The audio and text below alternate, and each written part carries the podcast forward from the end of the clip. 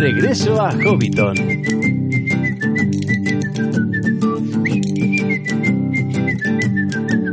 Saludos amigos hobbits y pueblos libres de la Tierra Media y bienvenidos a Regreso a Hobbiton, el podcast de la Sociedad Tolkien Española. Bueno, ya habréis notado que este programa llega con un poquito de retraso, pero como seguro muchos habréis sabido por las redes sociales y si no os lo cuento ya, desde hace casi un mes tenemos un nuevo miembro en el Esmial, uno muy chiquitito que me ha tenido muy ocupada todo este tiempo así que no he podido sacar el programa cuando yo quería.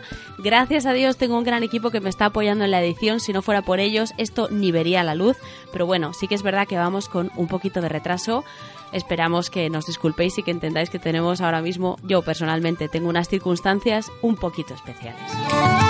Bien, eh, ha salido la película de Tolkien, no sé cuándo estaréis escuchando este programa, pero se está eh, en, este momento lo estamos grabando en junio de 2019 y eh, hace unas semanas se estrenó en cines la película sobre la biografía de Tolkien.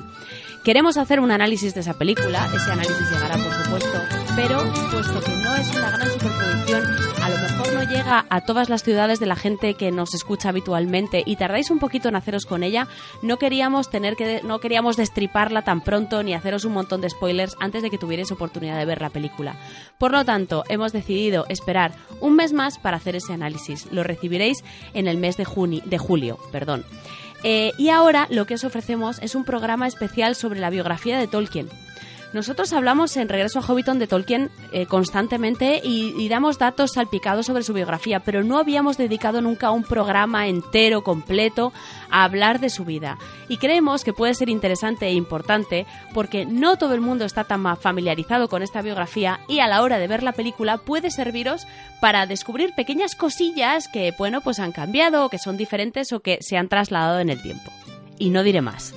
Esperamos que os guste muchísimo este programa. Lo hemos hecho con mucho cariño, contamos con un invitado muy especial y por supuesto cuando terminemos de hablar de la vida del profesor, que es interesantísima, pues tendremos la píldora bibliográfica, eh, la clase de, de élfico con Eleder, la sala de los cuentos con María José y Rafa, en fin, todas las secciones a las que estáis acostumbrados. De momento vamos a empezar con la vida del profesor, de la persona a la que debemos, todas estas maravillas, la Tierra Media y los relatos que nos hacen soñar. Comenzamos.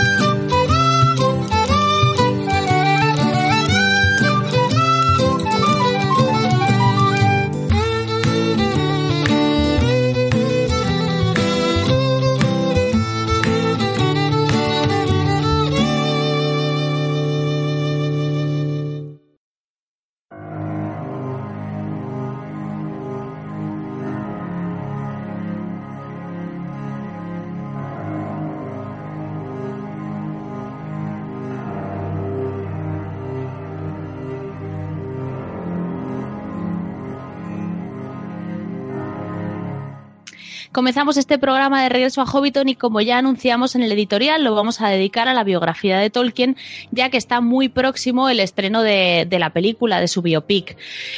Eh, la persona que está conmigo y que ha decidido acompañarme para, hacer esto y yo hemos visto esa película, pero no vamos a comentar nada ahora porque no queremos hacer spoilers y preferimos que la veáis y que vosotros mismos juzguéis si os gusta, si no os gusta. Ahora solo vamos a hablar de la biografía de Tolkien y más adelante ya dedicaremos un programa al análisis de la película. Pero bueno, el caso es que estoy aquí en Bolsón Cerrado súper bien acompañada eh, por una persona que ya se ha pasado otras veces por, el programa y que además de, miembro de la Sociedad Tolkien, fundador y colaborador, es, eh, es, un buen amigo. Eh, Gimli, José Manuel Fernández Bru, eh, bienvenido a Regreso a Hobbiton otra vez. Bien hallado, muchas gracias. Bueno, eh, esto, es, esto es genial porque, me, o sea, me pareces una de las personas más adecuadas para hablar de la biografía de Tolkien porque tú mismo has escrito un libro centrándote en una persona muy cercana al profesor que fue el, padre Francis Morgan. Entonces, bueno, eh, ya hablamos sobre tu libro en otro programa, ahora nos vamos a centrar en la, biografía de Tolkien, como he dicho antes, pero el hecho de que hayas estudiado tanto y hayas profundizado en un personaje que tuvo tanto impacto y tanta relevancia en su vida, pues yo creo que te hace eh, una de las mejores personas para, para hacer este programa conmigo. Así que bueno, te agradezco de nuevo que estés aquí y, bueno, vamos a hablar un poquito de, del profesor, vamos a hablar sobre su vida y yo creo que lo suyo es que empecemos eh, por, o sea, por orden cronológico, es decir, por su infancia, eh, su periodo en, en, Sudáfrica y su posterior traslado a Inglaterra con, con su madre y su hermano. Pues sí, la verdad es que lo de Sudáfrica a mí me gusta decir que Tolkien más bien nació en el sur de África, ¿Mm? porque la República de Sudáfrica, tal cual la conocemos como, como país actual, no existió hasta los años 20, si no recuerdo mal. Es decir, Tolkien estuvo en Sudáfrica entre 1892 y 1895, 1896, con lo cual él nació en el sur de África, en, en, un, en el estado libre de Orange, que era un territorio en conflicto entre, no podíamos decir que era una colonia británica, era un territorio en conflicto entre los Boers holandeses y los y los británicos y prácticamente no se conserva no, él no conservaba ningún recuerdo de ese ningún recuerdo de, ese periodo, más allá de que le picó una araña, más allá del calor, y, y parece más bien que los recuerdos que tenía eran recuerdos pues de las cosas que, más bien le contaron, teniendo en cuenta la edad tan temprana a la que, a la que eh, estuvo viviendo allí. Sí, porque eh, hay que decir que, que, bueno, que Tolkien se deja a Sudáfrica mm, bien jovencito, como con 3, 4 años más o menos, y es verdad que lo único que sabemos de su vida, de que le pasase allí, fue pues eso, esa anécdota de que le picase una araña, que nació su hermano Hillary, eh, sus padres, bueno, su padre estaba allí por, si no, si no me equivoco, si me equivoco me, me corriges, pero yo tenía entendido que, que su padre estaba ahí eh, por algo del gobierno británico, eh, pero que decidieron, pero que decidieron volverse por, porque bueno, Tolkien era muy pequeño y parece ser que, que el clima de Sudáfrica, del sur de África, no le iba muy bien. Pero esto ya no sé si es mito o no, o si simplemente decidieron volverse porque no les gustaba. No, que... es cierto, es cierto. Su, su madre y los niños pequeños decidieron volver a Inglaterra, pero en principio, según comentan los biógrafos de Tolkien, la decisión era una vuelta temporal debido a los problemas de salud que tenían los pequeños. También hay que pensar que era una zona eh, bastante, incluso hoy en día es una zona bastante compleja de ir, que necesitamos muchas vacunas y demás. Entonces allí había grandes índices de mortalidad, era muy fácil coger enfermedades, el clima era bastante extremo y por eso la madre con los pequeños decidieron volver. El padre se quedó por razones de trabajo. El padre en realidad trabajaba en una delegación bancaria. Eh, la familia, la familia de, de, del padre de Tolkien igual que la familia de la madre, era una familia que había vivido una cierta prosperidad en la época de la revolución industrial, pero que había venido, era una familia venida a menos.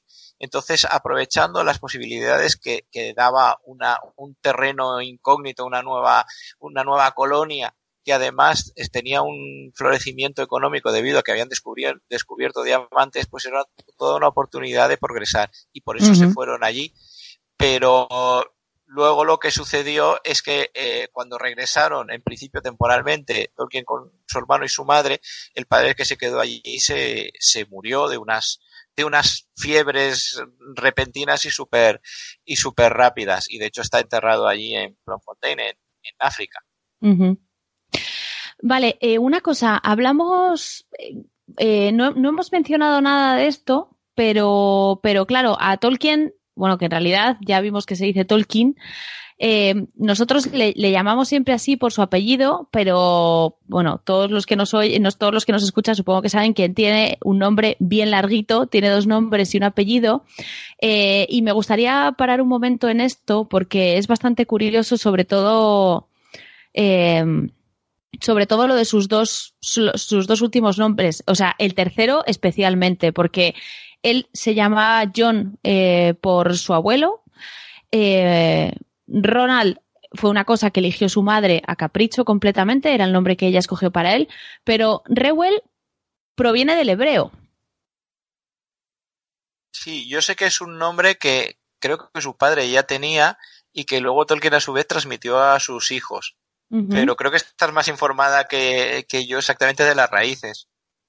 Vale, no, o sea, yo encontré que provenía del hebreo eh, y me resultó, me resultó curioso que le pusiesen, o sea, me, resultó curioso que le pusiesen un nombre hebreo, porque en principio, bueno, eh, ellos no son judíos, de hecho, ellos son baptistas hasta que deciden convertirse, su madre decide convertirse al catolicismo. Entonces me pareció raro que no pasa nada. Eh, mi propio nombre, Elia, eh, es judío también y, mi familia no tiene nada, nada que ver con la ni, ni, con la religión ni tenemos parientes de, de esa zona concreta ni, ni, nada pero pero me pareció curioso y sí por lo visto a no ser que yo esté equivocada y si algún oyente cree que es así, por favor que nos lo, que nos lo diga en los comentarios, pero Reuel proviene del, del hebreo. Sin embargo, casi todo el mundo en su vida, yo pensé, de manera intuitiva, pensé que todo el mundo le habría llamado John, pero por lo visto en su vida casi todo el mundo le llamó Ronald, siempre. Y, y es bueno, excepto sus amigos que le llamaban Tollers de vez en cuando también. apodo cariñoso. En la, universidad, sobre todo los amigos de ese entorno, los Inklings y demás, lo llamaban Tollers.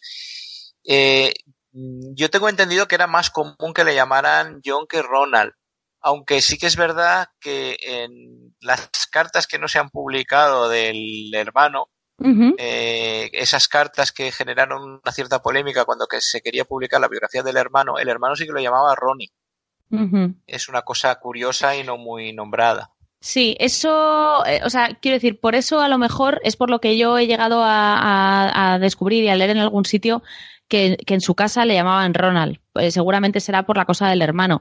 Pero bueno, el nombre de su hermano también es bastante curioso porque se llama Hilary Arthur y esto sé que ha llevado a error a algunas personas porque alguna vez me he encontrado escuchando otros podcasts o hablando con la gente que decían, no, tenía una hermana que se llamaba Hilary porque claro, nosotros estamos acostumbrados a que Hilary ahora mismo, en el contexto actual, pues es un nombre de chica, pero en realidad lo que Tolkien tuvo eh, fue un hermano que se llamaba Hilary Arthur. Hilary, la verdad es que no sé por qué era, y Arthur, pues me imagino que por su padre que se llamaba Arthur también. Pero bueno, eh, la verdad es que los dos tenían nombres curiosos y bastante largos, y el apellido Tolkien también es un apellido bastante curioso que, que si no me equivoco, viene del, del sajón, puede ser, que tiene su raíz en, en que bueno, que tiene raíces germánicas, me parece.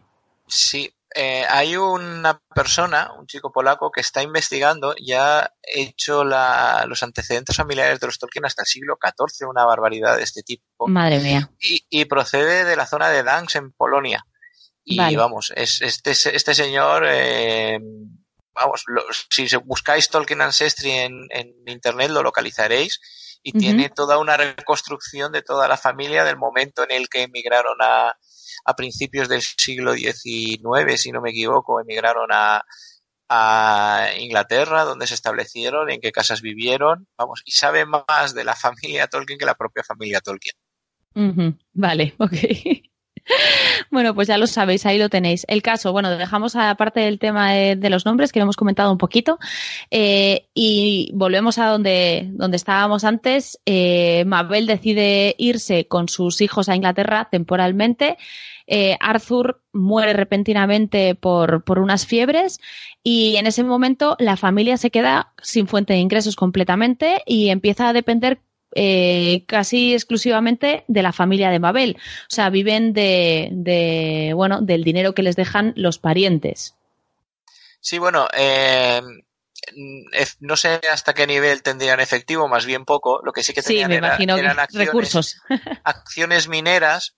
Lo que pasa es que esas acciones mineras, cuando a la hora de la verdad se, se evaluaron, cuando murió la madre de Tolkien, tampoco tenían un valor muy muy grande ni era una gran fortuna la que tenían. De todas maneras, la familia Tolkien, por los dos lados, por la Tolkien y Safil, sin ser familias de la alta sociedad, sí que eran familias acomodadas. Entonces, eh, pasaron a vivir modestamente, pero sí que tenían los suficientes recursos como para poder vivir en su propia casa, teniendo un servicio mínimo, una, una señora de, de servicio, o sea que, que, tampoco era una miseria muy grande, ahora se dedica, se pusieron, se fueron a vivir a una casa de sencilla de campo y a vivir modestamente. Sí, vamos, lo que pasa en todas estas novelas que leemos de Jane Austen, que dicen que eran pobres, pero tienen sirvientes, tienen ganado, tienen una casa grande, tienen carruaje y todas esas cosas que tú dices, bueno, pobres, pobres, depende de con quién se les compare. Eh, bueno, ellos eh, se mudan a Birmingham Y, bueno, ahí Tolkien eh, pasa una época muy feliz muy feliz de, bueno, no, en Birmingham no, sino en el campo. En el campo es donde Tolkien pasa esa época tan feliz de su vida eh, con esos paisajes y eso será lo que le cause un gran impacto que le durará durante toda su vida y acabará permeando a su obra eh, y que, que, le inspirará para, para esa, ese bolsón cerrado y ese hobbiton que en el fondo él relaciona con su propio hogar, con la campiña inglesa. Eh, donde vivirá eso, pues eso, aventuras de pequeñito y estará, pues como estaban los niños en esa época, un poco a su aire, recorriendo el campo, jugando con otros niños y, como disfrutando de un poco de libertad, dejando que su imaginación pues hiciese el resto. Sí, ellos eh, se establecen finalmente en Sarhall. Sarhall eh, está, hoy en día es Birmingham, vamos, coges un autobús y está a 10 minutos del centro de Birmingham. Eh, lo que pasa es que en aquel momento era campo, 10 kilómetros en aquella época significaba pasar del centro de la ciudad a pasar a la campiña más absoluta. Y era una zona muy, era y es una zona muy bonita en la que había ciertos elementos que todavía se conservan. Había un molino, molino en el que los molineros eh, trabajaban, que, fascinaba mucho a, Tolkien y a su hermano, y había un bosque, eh, Bog, que se conserva todavía virgen, y vamos, yo he tenido oportunidad de estar, de estar en, en aquella zona. Y es muy curioso también el, sentido de la conservación de la naturaleza británico, que es si se cae un árbol, allí se queda, eh, totalmente abandonado a la suerte de la, de la naturaleza, y es un sitio bastante, bastante bonito. La cuestión es que inspiró a Tolkien en un sentido de que vivió en la naturaleza, pudo disfrutar de ella, en esa época no asistían al colegio, su propia madre, que tenía una formación bastante buena, se encargaba de ellos. Pero es que además lo que también inspiró mucho ese sentido melancólico que notamos en la obra de Tolkien es la desaparición de ese entorno rural que poco a poco acabó, aunque todavía existe como un pequeño reducto, pero toda la zona donde él vivía eh, acabó siendo engullida por la ciudad de Birmingham y profesiones tradicionales como el, molino, pues el molino durante un gran parte de la vida de Tolkien era un monumento al abandono, un, un edificio abandonado, semiderruido, que por cierto él colaboró eh, puso dinero para que se restaurara y ahora mismo es una casa museo en la que muchos de los de los elementos recuerdan a Tolkien. Está de hecho forma parte del Tolkien Trail, que es un recorrido por, por los sitios principales de, de, Birmingham que en los que Tolkien vivió, pasó de algún momento de su vida. Y bueno, eh, tanto las vivencias que tuvo en aquel, en aquel entorno como el hecho de que ese entorno desaparecieran, para mí son dos elementos muy motivadores de lo que luego se refleja en la, en la obra de Tolkien. El amor a la naturaleza y al mismo tiempo ese, esa melancolía por lo que ha desaparecido. Hemos, has comentado que en ese momento ellos no iban al colegio y que su madre se encargaba de su educación porque su madre tenía una buena formación. Y la verdad es que así fue porque, bueno, eh, les enseñaba latín de pequeños, o sea, desde muy, muy pequeños. Y Tolkien aprendió a leer muy pronto y a escribir también de forma fluida. De tal forma que cuando se incorporó al colegio, que él asistió al King Edward's School en Birmingham, Em, no consta en ningún sitio que tuviera ningún problema para adaptarse ni para continuar con los estudios. O sea, eh, eh, que es, es, bastante impresionante porque, bueno, eh, se podría pensar que la educación en casa, ahora mismo, por ejemplo, si nos ponemos en el contexto actual, la educación en casa estoy segura de que no puede suplir la educación que, recibimos en el colegio. Y sin embargo, aquí, pues Mabel preparó a sus hijos muy bien y cuando Tolkien empezó a asistir a la King Edwards, pues, pues era como, como uno más. También en aquel contexto era bastante típico que los niños durante las primeras etapas escolares se educaran en casa con las nannies, las famosas nannies inglesas y demás. Pero ya probablemente sus compañeros también se educarían en, en casa antes de dar el paso al, al colegio, a los 10 años, 10, 11 años más o menos. Era bastante eh, común, más común eso que el que fueran a la escuela más pequeños. De hecho, no había, hasta donde yo sé, no estaba muy formalizado en las escuelas infantiles y era más típico cuando tenías una cierta posición el educarte en casa. Pero no. no, perdona. No, digo, no, no, en ese momento no entra en juego el papel de la institutriz. Quiero decir, de una persona. La nana inglesa, que, que, no solo era una cuidadora, sino que además eh, entraba a formar parte, era la formadora de los, de los niños, pero hay que tener en cuenta que con el nivel que tenía su madre podía perfectamente desempeñar ese papel de nani, aunque no podían contratar, aunque no podían contratar a una, pues ella sí que podía desempeñar esa tarea. Claro, pero está, está muy bien porque yo me imagino que habría otras madres que a lo mejor no podían desempeñar ese papel porque su educación era otra y contrataban a una nani. O, no sé si es que contrataban a la nani simplemente porque querían ahorrarse el estar ahí teniendo que hacerlo ellas, pero que la verdad es que me impresiona que, que ella les enseñase latín de pequeñitos que pudieran hablar latín con fluidez y que, que, les enseñasen a leer a los cuatro años. Hombre, ahora también se hace, pero es que ahora el, el tipo de educación que recibimos en otra, es otra. No sé, el hecho de pensar que la madre de Tolkien se encargó de instruirles, la verdad es que me hace tener pues como más respeto por esa mujer. O sea, yo a la madre de Tolkien la tengo, o sea, me parece una figura femenina eh, que, que influyó mucho en la vida de Tolkien y que era fuerte y que se, se levantó ante todas las adversidades que sufrió, como, bueno, pues eso, la pérdida de su marido, no tener ingresos, tener que ocuparse sola de sus hijos y más tarde, pues el rechazo de su familia por convertirse al catolicismo. Que además se pudiera encargar de la educación de sus hijos y les enseñase todas esas cosas que luego a Tolkien le influyeron tanto, pues no sé, hace que mi respeto por ella aumente exponencialmente, la verdad. No, no, es una mujer que, que denota mucha fortaleza y, mucho mucha capacidad de, de, no rendirse porque todo, todos esos elementos que has contado en su vida, su vida fue siempre ir contracorriente y sin embargo nunca se rindió. Ella podía fácilmente no haber dado el paso de convertirse para tener el beneplácito de la familia, podía haber buscado volver a casarse para tener una mayor comodidad, tener una posición más tranquila y sin embargo optó por el camino difícil. Y, como tú dices, no solo eh, formó a sus hijos, no solo les enseñó latín, también Tolkien eh, aprendió francés con su madre, o sea que, que ella realmente había tenido la suerte de tener una buena educación y se la transmitió a sus hijos y, bueno, y, como tú dices, optó por el camino complicado de, de, sola con el mundo, con sus hijos, algo que hay que entender también en el contexto de principios, principios, finales del siglo XIX, eh, principios del siglo XX, que vamos, que todavía tiene más valor. Sí, exacto. Eh, bueno, de hecho ya podemos hablar un poco de ese periodo en el que ella decide convertirse junto con los niños, porque claro, tú te conviertes, tus hijos también, evidentemente, al catolicismo. Claro, su familia era, eh, eran baptistas y, le retiraron toda la ayuda económica. Eh, lo que me sorprende es que también, eh, bueno, es que no se menciona en ningún sitio, o por lo menos yo no he visto mención a que la familia del padre les ayudase. Yo, todas las referencias que tengo es sobre la, sobre la familia de Mabel. Me sorprende que la familia de Arthur no hiciese nada, porque al fin y al cabo eran sus, sus, nietos, sus primos, sus sobrinos, no sé, bueno, no sé qué familia tendría Arthur, pero yo no he encontrado, yo no sé si tú sabes si la familia del padre les ayudó, pero yo solo he encontrado como que parece que, que los que les ayudaron a seguir adelante era la familia de su madre.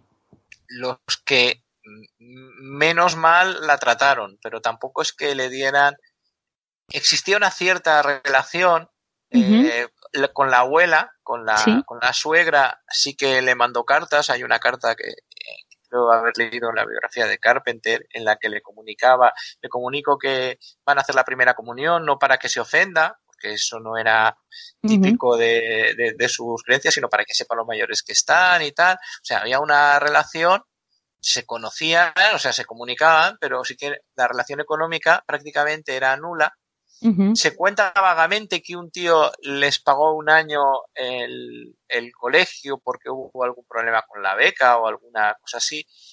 Y la relación más fuerte que hubo a nivel familiar que se mantuvo fue con la hermana, la hermana May, que se convirtió con ella, pero en la presión de, de, su marido hizo que tuviera que echarse atrás. Y también con la tía Jane Neff, que con ella sí que mantuvo una relación a lo largo de, de toda su vida y que son, digamos, los referentes familiares más que más se, se comentan, pero en ningún caso, desde luego, eh, aportaron, tampoco, me imagino yo que tampoco estarían en una situación tan bollante, pero desde luego hubiera sido muy bueno el que, el que hubieran apoyado. Definitivamente hay que valorar que ser católico en la Inglaterra de ese momento era, no es que estuviera mal visto, es que era algo terrible. Más o menos había una contraposición entre ser inglés, ser un buen súbdito, o, ser, católico, que era ser súbdito de un país extranjero. Entonces mm. eso era prácticamente renunciar a tu, a tu propia naturaleza. De alguna manera la ayuda económica yo me imagino que, en un principio también fue una manera de presionar, de chantajear hasta que no vuelvas al, a la buena, a, los buenos hábitos, pues te vamos a presionar negándote cualquier tipo de ayuda económica a ver cómo sales adelante. Claro, es que al, claro, es que en Inglaterra, al ser el rey o la reina la cabeza de la iglesia, pues mm, claro, eh, elegir otra, otra religión, pues implica de alguna manera decir que ese monarca, que para ellos es muy importante, porque en Inglaterra el rey o la reina son muy importantes. En esa época más, pues decir que no, que no manda en tu confesión, o sea, en tu fe, pues es, es una cosa muy grave. Pero el caso es que, que bueno, empiezan a pasar eh, ciertas dificultades económicas y, y, muy poco después, porque ella se convirtió al catolicismo en 1900 y en 1904, solo cuatro años después, eh, cuando Tolkien tenía 12, eh, fallece, Mabel fallece debido a, a, pues no sé, no sé a qué enfermedad exactamente, porque no quiero decir algo que eh, fue por diabetes. Fue por diabetes, tuvo, claro, la diabetes. Claro, la diabetes sin insulina, pues, pues, claro. No había tratamiento. Eh, hoy en día la diabetes sigue siendo una enfermedad mortal si no te la si no te la tratas, pero afortunadamente existen un montón de fármacos y particularmente la, la insulina. Claro. Pero ella, claro, no pudo funcionar y al final pues le falló el páncreas, tuvo un coma diabético de varios días y finalmente murió.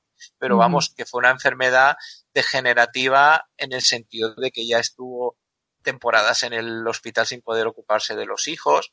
Ahí se comenta que también estuvieron en casa de unos parientes. No se termina muy bien de conocer eh, en ese periodo qué parientes exactamente estuvieron con ellos, pero vamos, que finalmente sí que murió y ahí sí que nadie quiso hacerse un poco con, la responsabilidad de criar a los niños y más manteniéndolos en la fe católica.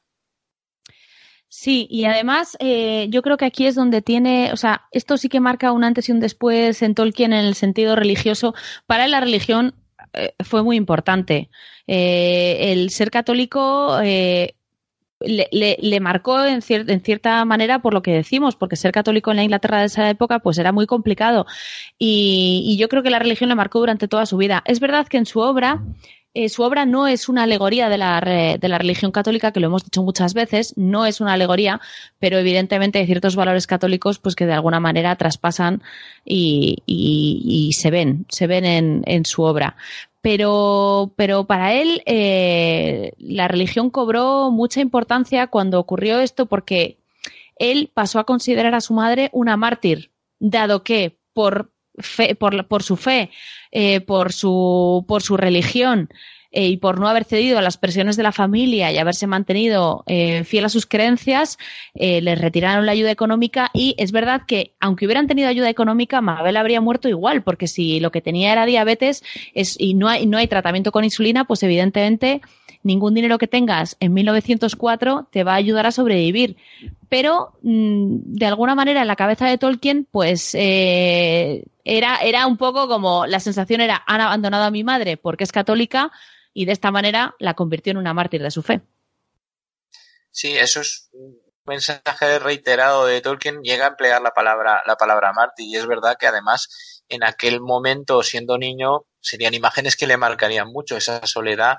Mabel murió solo de la familia, solo estaba su hermana en su lecho de muerte, nadie más. y, me, imagino que habría presiones con respecto a, la decisión que ella tomó de que los niños mantuvieran, pese a cualquier circunstancia, mantuvieran la, fe católica.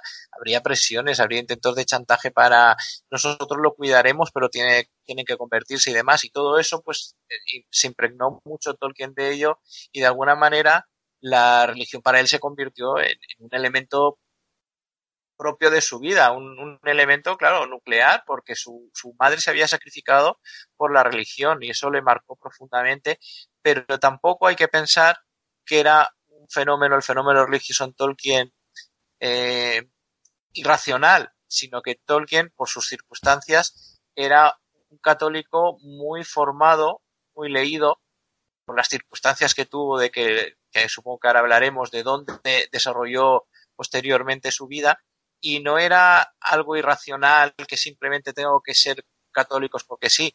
Tolkien tenía una formación muy superior a, la de el promedio de los, de los católicos y cuando, por ejemplo, Edith muchos años después se convirtió, él se lamentaba del escaso nivel teológico y doctrinal que había adquirido, porque él tenía, o sea, gran conocimiento, quizá debido, pues, por eso, a circunstancias biográficas que ahora entraremos, me imagino.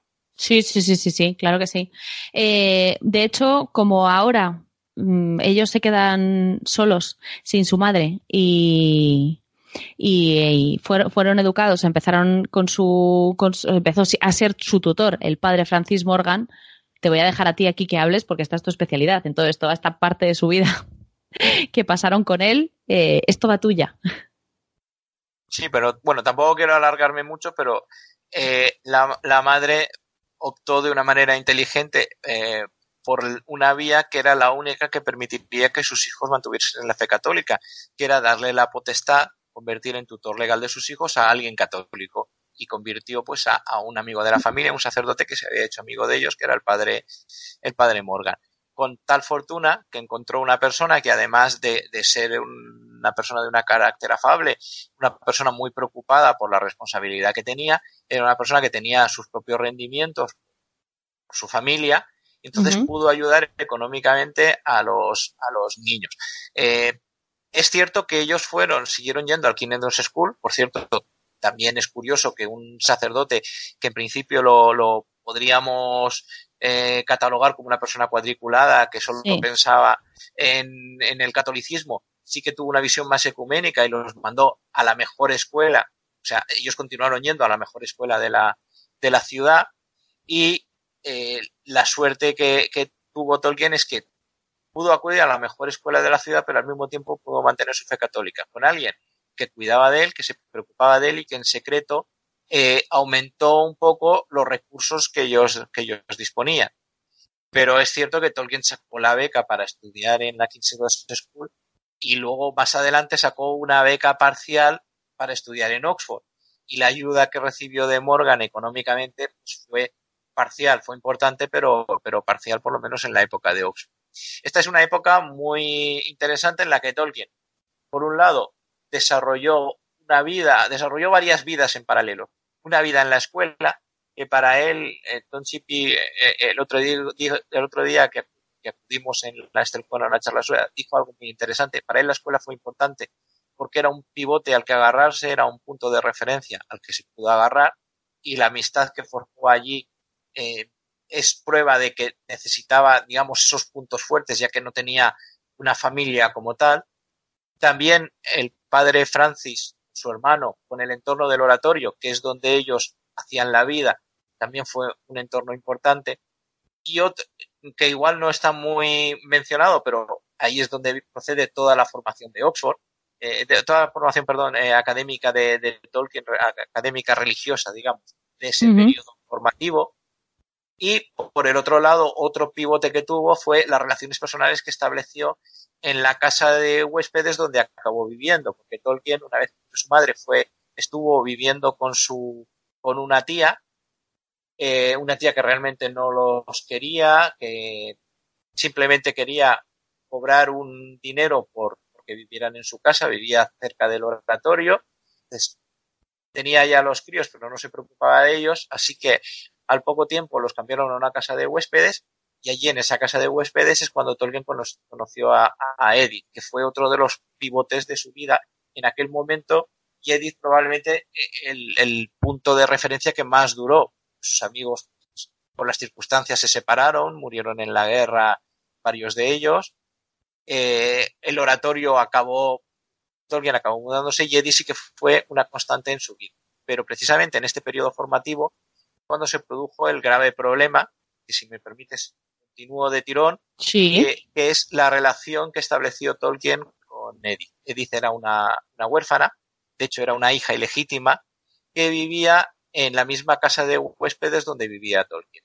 Pero tenía varios problemas en relación a poder establecer una relación con ella.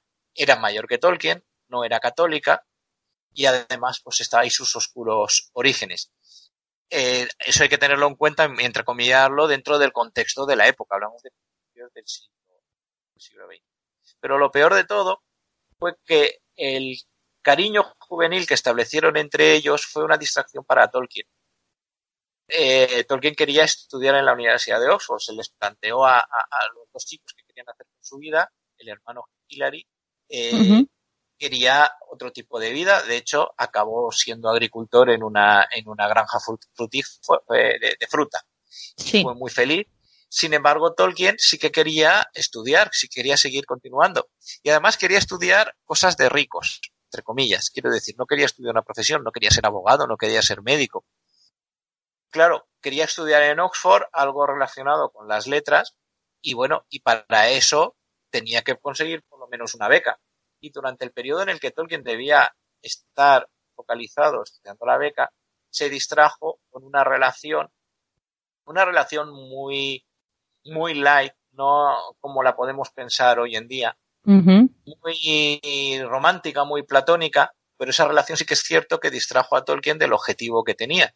Y eso, hombre, lo podemos entender todos. Si tú te ofreces, eh, dices, voy a hacer algo voy a dar lo mejor de, mí para hacerlo, pues claro, eso produjo como consecuencia que se distrajera y no sacara, no sacara, no tuviera esa beca. A la segunda obtuvo una beca parcial. Entonces se produjo uno de los hechos más, eh, digamos, conflictivos, trágicos de su vida, que fue que finalmente la situación llegó a un punto en el que se le planteó con mi autoridad que nunca he ejercido como tal, yo como tu tutor, te prohíbo que veas a esa persona hasta los 21 años, hasta tu mayoría de edad, cuando seas mayor de edad, haz lo que quieras, porque te está distrayendo de tu verdadero objetivo, que por cierto nadie te ha obligado a que elijas ese destino. Y además, por haber elegido ese destino, tú ahora mismo no estás preparado para desempeñar ninguna profesión, ninguna tarea. Eh, eh, desde un punto de vista práctico, si Tolkien hubiera continuado con esa relación, hubiera conducido a nada. El hermano, por lo menos, quería trabajar y se fue a, trabajar, pero, ahí se produjo ese pequeño conflicto, ese pequeño tirón de orejas, pequeño tirón de orejas, tres años sin ver al amor de su vida, que lo que produjo en realidad es que transformó un amor juvenil, peteo, en algo que se convirtió en un amor para toda la vida. Mm. Se casaron y, estuvieron toda la vida viviendo, eh, viviendo desde que se casaron en el año 16 hasta, hasta la muerte de Eddie. Y ese es uno de los puntos más importantes en la vida de Tolkien, probablemente porque él muchas veces contaba cómo obedeció porque no tenía otro remedio, pero que al final fue algo bueno porque fortaleció su relación, una relación a distancia, bueno, una distancia, una relación inexistente y a distancia que, luego se que luego se retomó en la misma noche, a las 12 de la noche del día que cumplió 21 años, comenzó una carta para reconciliarse con Eddie. Exacto. O, sea que, bueno, que al final esta historia se puede contar de muchas maneras. Porque es verdad que cuando te la cuentan tal cual, pues parece que el padre Francis es una especie de, demonio que separa a los dos amantes y tal, pero bueno, es verdad que Tolkien en ese momento también podía haber decidido, oye, no, mira, yo es que me voy a dedicar a ser zapatero, voy a aprender esta profesión, voy a trabajar y me voy a casar con Edith ya, ahora mismo. Podía haberlo hecho, pero él quería estudiar entonces, claro, la beca era, era necesaria. O sea que al final, y, y, bueno, es posible que, como tú dices, pues esa, esa separación hiciese que pasasen de ser, o sea, que pasase de ser una relación juvenil sin importancia a ser una relación que duró toda la vida. Yo no sé si, o sea, nunca lo sabremos, ¿no? Eh, pero, ¿qué habría pasado en el caso de que les hubieran dejado hacer lo que les diese la gana? Pero el caso es que al final la historia que tenemos es esta. O sea, y, y bueno, se ve, esto sí que me gusta decirlo porque la historia de Beren y Lucien me parece que es la historia de Tolkien y Edith, no solo porque él eligiese sus nombres para sus tumbas, sino porque cuando te lees el relato de Beren y Lucien, pues eh, ves que también pasan por eh, situaciones complicadas, que la gente, que hay personas que intentan separarlos con más o menos razón. No estoy comparando al padre Morgan con, con Thingol porque es que no tiene ningún sentido, es una chorrada, ¿no? Pero que bueno, que ellos también pasan por dificultades y al final eso hace que su amor sea muchísimo más fuerte. Y a Tolkien y Edith pues les pasa un poco lo mismo. Sufrirían muchísimo, sobre todo ella, porque bueno, al final Tolkien sabía lo que quería y, se fue a estudiar y consiguió tener, bueno, consiguió hacer lo que él quería y al final se casó con Edith. Pero bueno, Edith, pues yo me imagino que se sentiría un poco abandonada y que tú no sabes si después, con 21 años, este chico te va a escribir o va a pasar olímpicamente. Razón por la cual entiendo que ella decide comprometerse. Porque no sabes. ella tenía asumido que, que ya no iba a volver. Pensaba que era imposible que tres años después pudieron retomar la relación. Entonces, de hecho, ella abandona Birmingham, se va a vivir a Cheltenham, me parece, a otra, otra ciudad, y allí rehace su vida, se integra bastante bien en la, en la comunidad, ella tocaba el piano, y yo tocaba el piano en la, en la iglesia o el, órgano, eh, conocía a un joven que no le desagradaba, no era Tolkien, pero bueno, ella ya tenía asumido que eso era una página que había pasado en su, en su vida.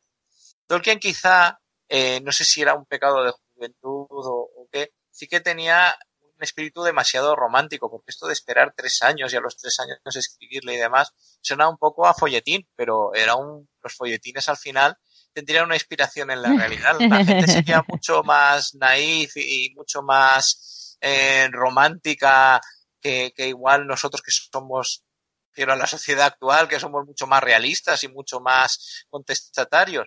Pero él sí que esperó pacientemente, de hecho no tenía otra opción legal, por ejemplo, y, y le pidió retomar la relación. Y bueno, y ella, pues, e, es evidente que sentiría, sentiría algo, pero ella había asumido un poco su, su destino y, iba a ligarse a, a otra persona. Y la verdad es que estaba bastante a gusto en la comunidad en la que ella estaba, al margen de, del aspecto sentimental. El hecho de volver con Tolkien a ella le supuso eh, cierto nivel de problemas, en el sentido de que tuvo que renunciar a un entorno en el que estaba, y además Tolkien en, el aspecto religioso eh, sí que fue un poco transigente. En lugar de ser práctico, ya le propuso de una manera práctica que mientras estuvieran comprometidos, que ella mantuviera su fe, con lo cual podría seguir viviendo en la casa que vivía y demás, y seguir en la comunidad en la que estaba. Y él le dijo, no, no, tiene que ser inmediato, tiene que ser ya, te quieres convertir ya. Y eso provocó que Edith recibiera el mismo trato que había recibido Tolkien en su infancia y quedó abandonado un poco a su suerte. Ella con una prima, una prima que tenía una minusvalía, se fueron a vivir a Garwick, pero solas.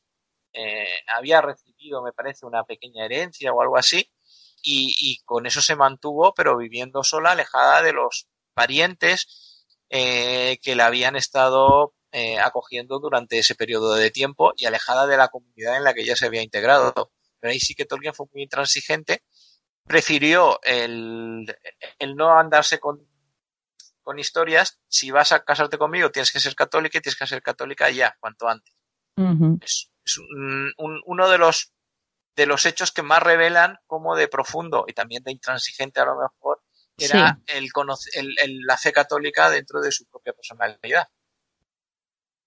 Mm. Efectivamente.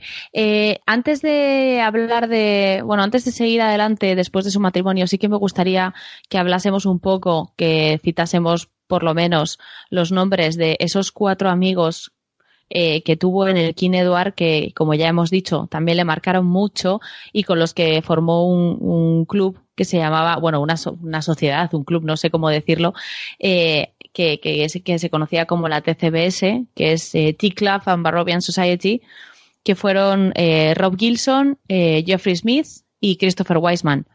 estos estos tres chicos eh, formaron con Tolkien una unidad que yo, de alguna manera, me, me, parece ver reflejada en los cuatro hobbits del Señor de los Anillos, que no tiene por qué ser así, porque de nuevo no es una alegoría. eh, ni de su vida ni de su religión.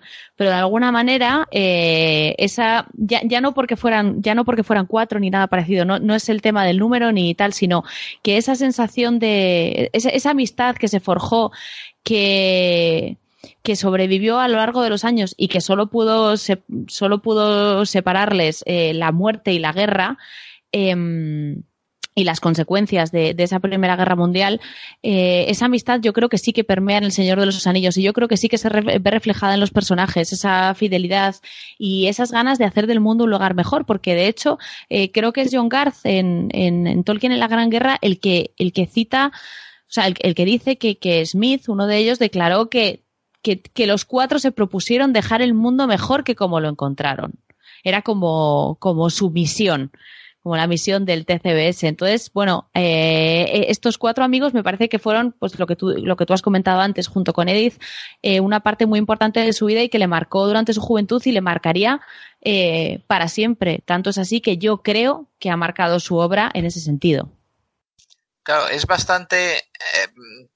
Esta relación es bastante importante en muchos aspectos. El aspecto que hemos comentado de que, de que era una, una referencia que él tenía también en el aspecto trágico de cómo primero se separaron, obviamente cuando acabó la escuela, unos fueron a Oxford, otros fueron a Cambridge, pero la separación definitiva fue la Primera Guerra Mundial y darse cuenta de que a los 20 años prácticamente Tolkien se había quedado sin amigos. De los cuatro más íntimos que formaban parte del club, sobrevivieron Tolkien y Wiseman. Los otros dos murieron durante, durante la Primera Guerra Mundial eso también es, es, algo bastante, bastante significativo.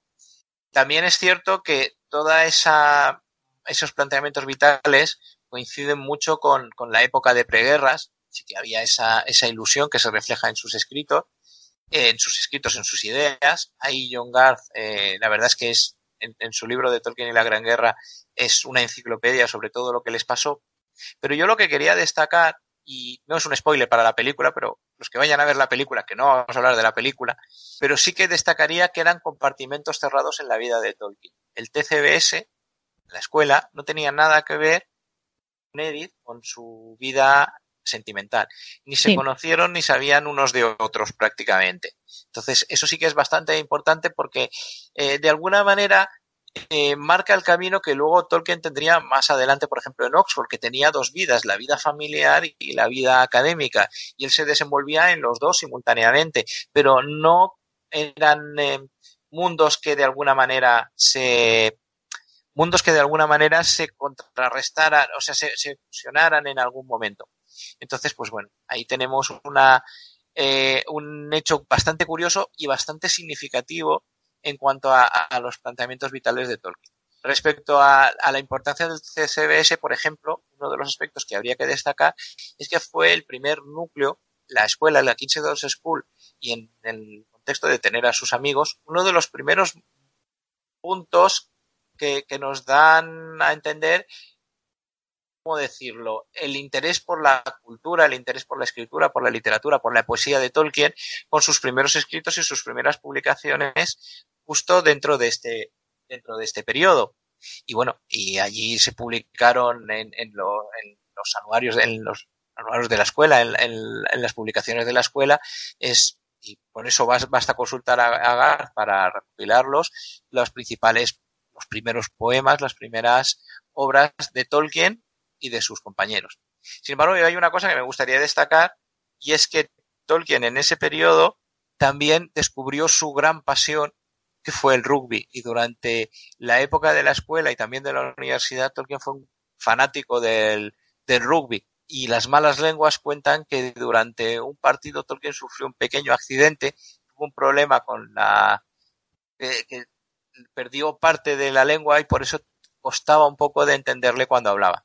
No se sabe hasta qué punto eso es una leyenda urbana o tiene una cierta inspiración real, pero bueno, también es algo significativo con respecto a la, a la vida de Tolkien.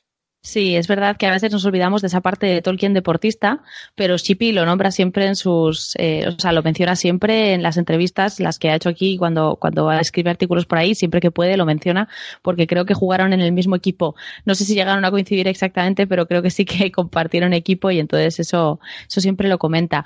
Em, eh, yo estoy de acuerdo contigo en que su vida estaba completamente compartimentada. De hecho, eh, les tiene que, o sea, les presenta Edith o les habla de Edith cuando se promete con ella porque ya no le queda más remedio, o sea, se va a casar. O sea, tiene que, tiene que decírselo a sus amigos, pero nunca llegan a conocerse en persona. Y es una, es una pena que la relación, fíjate, mm, incluso eh, aunque Christopher Wiseman sobrevive a la guerra, igual que Tolkien, ya la guerra les ha marcado tanto, sus caminos se han separado tanto que ya la relación no vuelve a ser la misma. O sea, no retoman esa amistad tan íntima después de, la Primera Guerra Mundial. Se tienen cariño, eh, son amigos, pero ya, ya no es como antes incluso, fíjate que Tolkien eh, llama a uno de sus hijos Christopher, y fue por Christopher Wiseman, pero aún así, eh, aún así la, la, guerra les, les destroza, o sea, esa sociedad pues eh, se termina. Como hemos comentado, cuando termina, cuando cumple 21 años, Tolkien escribe a Edith, eh, una carta y, bueno, pues eh, deciden, decide Edith anular su compromiso y casarse con él. Pero antes sí que me gustaría mencionar, porque esto es importante, se ha hablado de esto muchas veces, que en el verano de 1911 Tolkien viaja a Suiza de vacaciones. Y es, una, es un viaje que menciona en una de sus cartas y de alguna manera eh, la gente siempre relaciona ese viaje y los paisajes de Suiza con algunos paisajes que describe en El Señor de los Anillos. Sí, bueno, el viaje a Suiza fue un viaje que le marcó muchísimo. De hecho, yo os aconsejo que en el futuro hagáis un especial del viaje a, Suiza, ya que tenemos en España tenemos un compañero que, que, nos puede aportar un montón de información sobre ese, sobre ese viaje. Y es un viaje que le marcó mucho porque de alguna manera los, paisajes de Suiza eh, son paisajes que, que a cualquiera impresionan y más a un inglés en, está acostumbrado a vivir en unos paisajes que son completamente diferentes, en donde no hay montañas, en donde eh, no nos podemos imaginar la grandiosidad de los paisajes suizos. Y es evidente que hay referencias obvias a paisajes de Suiza que, inspiraron a Tolkien. Por ejemplo, el Valle de Lauterbrunnen, que es un valle, la verdad es que bastante impresionante, eh, inspiró seguro a Tolkien para Rivendell. La prueba es que los dibujos que hace Tolkien de Rivendell coinciden exactamente con la distribución de, este valle. Vamos, cualquiera que haya estado ahí, he tenido la suerte de, ir, eh, ves los dibujos de Tolkien, incluso lo puedes colocar con una fotografía y vamos, y ves exactamente la, la, misma distribución. Pero hay otros muchos paisajes, incluso la montaña solitaria tiene unas reminiscencias muy evidentes con el Matterhorn. Y de hecho, también el, el hecho de cómo se planteó este viaje, que fue un viaje en el que fueron eh, durante bastante tiempo a pie recorriendo los paisajes suizos, pues de alguna manera eh, yo creo que a Tolkien también le inspiró eh, en los recorridos que sus personajes tienen por la Tierra Media, por esa Tierra Media tan asombrosa donde hay espacios naturales tan impresionantes, el, el, el, recorrer Suiza a pie, ellos iban a pie y luego combinaban viajes en tren para, para hacer pequeños saltos entre una parte y otra de Suiza, pues yo me imagino al joven Tolkien de, de 20, 21 años impresionado viendo los paisajes suizos. Yo creo que fue un viaje que a Tolkien le impresionó mucho y le marcó bastante. De hecho, Tolkien hizo en su juventud dos viajes al extranjero. Yo creo que los dos, en mayor o menor medida, le marcaron. El de Suiza de 1911 y el de París, el de Francia, de 1913. Y es que el viaje de 1913 tiene una significación especial. Y, si me permites, seguimos retomando un poco la relación con Edith. Y es que cuando Tolkien se compromete con Edith, eh, digamos que marca un punto de inflexión en su planteamiento eh, vital. Es decir, Tolkien había estado en Oxford, no había sacado el máximo partido de su de su de la capacidad que él tenía ni del entorno que, era Oxford con todas las posibilidades de aprendizaje que había y había tenido eh, digamos unos años un poco eh, díscolos.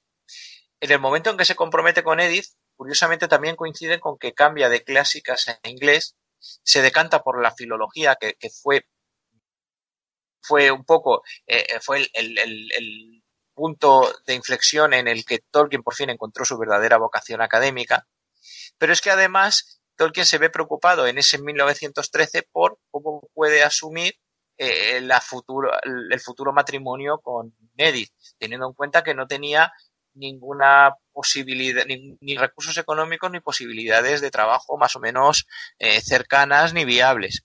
Y entonces decide tomar en el verano de 1913 un trabajo que yo intuyo que estaría bastante bien pagado, pero que, que, le salió un poco el tiro por la culata, que fue el de cuidar a unos chicos mexicanos durante un viaje a París. Los acompañó a París y estuvo con ellos y con unas tías de ellos en París y luego posteriormente viajaron a Normandía donde una de las tías murió y Tolkien se tuvo que ocupar de todos los temas, del traslado del ataúd, del traslado del ataúd luego a México eh, de esta tía que había fallecido, de ocuparse él solo de los niños. Tolkien estuvo a punto, es una historia que no se conoce mucho, a punto a punto de irse a México en plena revolución mexicana y entre Pancho Villa y Emiliano Zapata. Poco más y tenemos a Tolkien cuidando de unos niños mexicanos. y finalmente la cosa se resolvió eh, volviendo a Inglaterra y cuidando de los niños durante una temporada en una ciudad de vacaciones.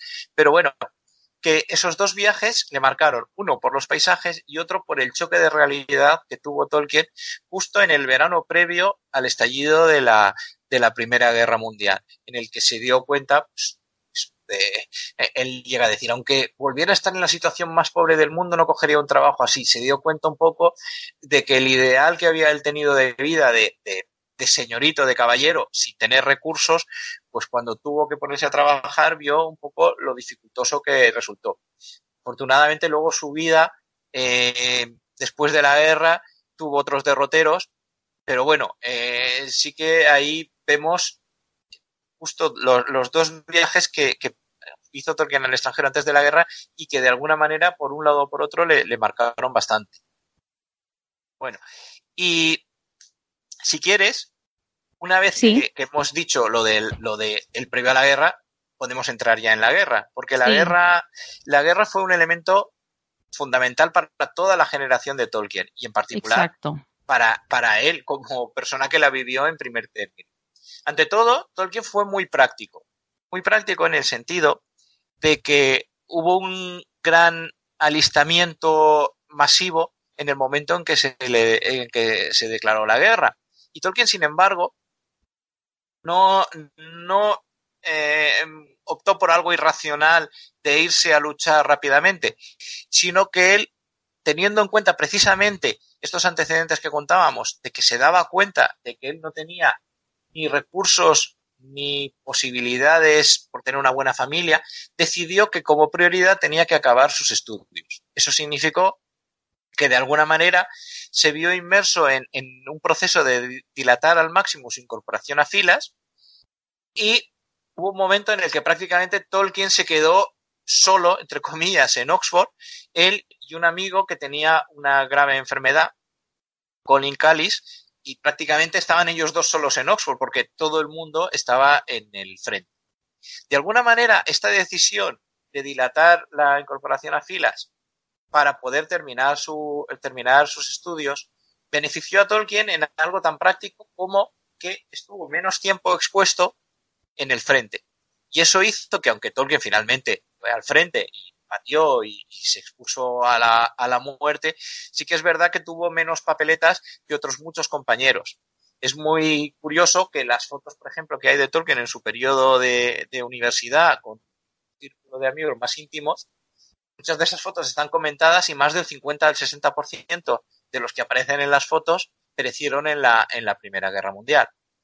Tolkien, por suerte, no pereció en la Primera Guerra Mundial y eso, de alguna manera, le benefició luego en el sentido de que pudo optar a una plaza teniendo en cuenta que había menos competencia, pero sí que es verdad que sí que yo considero que tomó una decisión muy sabia a la hora de retrasar su incorporación a filas. Pero finalmente se incorporó a filas y antes de incorporarse a filas, él y Edith se casaron. Se casaron, entre otras cosas, por el hecho de el hecho práctico, que era muy común en, la incorporación de la gente al, al ejército, de que como existían bastantes posibilidades de que muriera, una novia no recibía una pensión. Sin embargo, una viuda sí que recibió una pensión de viudedad. Ya que Tolkien había vinculado, y Edith habían vinculado su vida, pues qué mejor que casarse. Y se casaron en 1916, justo, justo antes de que Tolkien saliera al, al, al frente. Y bueno, y desde 1916 estuvieron casados hasta, hasta, la, hasta la muerte de Edith. Se casaron en Garwick, que es también una historia curiosa, porque Tolkien pensaba que iba a haber alguna clase de eh, animadversión por haber retomado la relación con Edith y no se atrevió a decírselo al padre Francis, al padre Francis Morgan, hasta que ya era imposible organizar la boda en el, en el oratorio. Ahí fue otra otra pequeña metida de pata de Tolkien, ahí todavía eh, tenía un, un espíritu juvenil que no terminaba de entender muy bien el, el, mundo. Puso ahí en un aprieto un poco a su, a su tutor, pero su tutor no tuvo ningún problema en asumir que se casaba, en darle sus bendiciones y de hecho eh, se convirtió en un referente para, para, la familia pese a ese, a ese desplante. El hecho es que Tolkien se marchó a la guerra, ya casado, eh, con su vida por delante, con la esperanza de sobrevivir. Y afortunadamente sobrevivió a pesar de en la guerra participar en la batalla del Somme, que fue una de las batallas más sangrientas, ya no de la Primera Guerra Mundial, que hubo varias, sino de toda la historia. Tuvo suerte de sobrevivir a la batalla del Somme, en la que las estadísticas son brutales, cualquiera que las consulte la cantidad de muertes que se producían diariamente. Eh, también fue una de las batallas más eh, ejemplificantes de cómo había cambiado el concepto de guerra. Los militares tradicionales pensaban que el valor bastaba para combatir a las ametralladoras y los soldados eran barridos en la Primera Guerra Mundial por las ametralladoras que estaban en posiciones fortificadas. Y, y esas cargas que se hacían a lo loco Tolkien participó en alguna de esas cargas, sobrevivió pues, por azar, porque la mayoría o gran parte de los que participaban en las cargas morían, y sí que tuvo ocasión de contemplar la muerte cara a cara y de contemplar algunas escenas que ese idealismo previo de la Primera Guerra Mundial del que hablábamos un poco antes, de quiero, queremos hacer un punto mejor, que comentaban los CDS, pues se encontraron de bruces con la realidad más, más dura. Y algunas de las escenas más duras que se pueden ver en, de Tolkien, por ejemplo, El Señor de los Anillos, pueden tener una inspiración precisamente en la guerra. Eh, el, el, pasaje de la Cinaga de los Muertos, donde nos encontramos una especie de lago en la que se vislumbra eh, unos cadáveres dentro del lago, pues tiene muchas similitudes con lo que sucedía en, en los campos del Somme cuando eh, los soldados morían y caían en los agujeros que habían creado, los cráteres artificiales que habían creado los obuses y esos cuerpos se quedaban allí en tierra de nadie y, llovía, entonces se montaban unas lagunas cenagosas en las que estaban allí descomponiéndose los cadáveres de los, de los soldados. La verdad es que son escenas bastante llamativas, bastante impresionantes y que Tolkien vivió de, primera mano. Lo curioso es que Tolkien pudo sobrevivir a la, a la, a la guerra, también tuvo una cierta dosis de fortuna, porque eh, cogió fiebre de las, de las trincheras, que era una fiebre, unas fiebres que, que se, eh, se transmitían por los piojos, por, el estado de suciedad que, y hacinamiento que tenían allí en, en las trincheras, y gracias a, esa fiebre de las trincheras, Tolkien salió del frente de batalla y bueno, y de alguna manera estuvo convaleciente, pero eh, su estancia en, lo que es primera línea fue relativamente corta para lo que otra, otra gente estuvo y de alguna manera pudo sobrevivir a la Primera Guerra Mundial habiendo visto cara a cara la guerra, pero teniendo la suerte de sobrevivir sin grandes heridas. Es que, claro, la Primera Guerra Mundial, eh, la Primera Guerra Mundial hay que entenderla. Los recuerdos que tenía la gente de esa... Uy, perdón. ¿Por qué lloras? Vale, ya está. Eh, los recuerdos que tenía la gente de esa generación eran de la guerra franco-prusiana y eran recuerdos romanticones, de una guerra más bien, pues eso, de donde el valor es suficiente. Entonces, cuando, cuando la guerra mundial, cuando la primera guerra mundial empezó, los jóvenes se apuntaron como locos, muy idealistas, y pensaban que la guerra iba a durar unos meses, y de repente se encontraron con, con lo que tú has dicho, un concepto muy diferente de guerra, eh, que duró cuatro años y que se llevó muchísimas vidas por delante porque la gente no era profesional, no estaba preparada. La gente de las fábricas se juntaba para ir a la guerra y montaban sus, sus, em, sus batallones. Y era gente completamente amateur. O sea, no, no, no, tenía nada que ver con un ejército profesional. Entonces, claro, eh, caían como chinches. De hecho, cuando si, si la gente hace una ruta por los pueblos de Inglaterra y se pone a mirar los monumentos dedicados a la Primera y a la Segunda Guerra Mundial, que suelen estar en, juntos y, ve los nombres de las víctimas, hay muchos más, la lista es mucho más larga en la Primera Guerra Mundial que en la Segunda. O sea, no tenían ni idea de, de, dónde se estaban metiendo.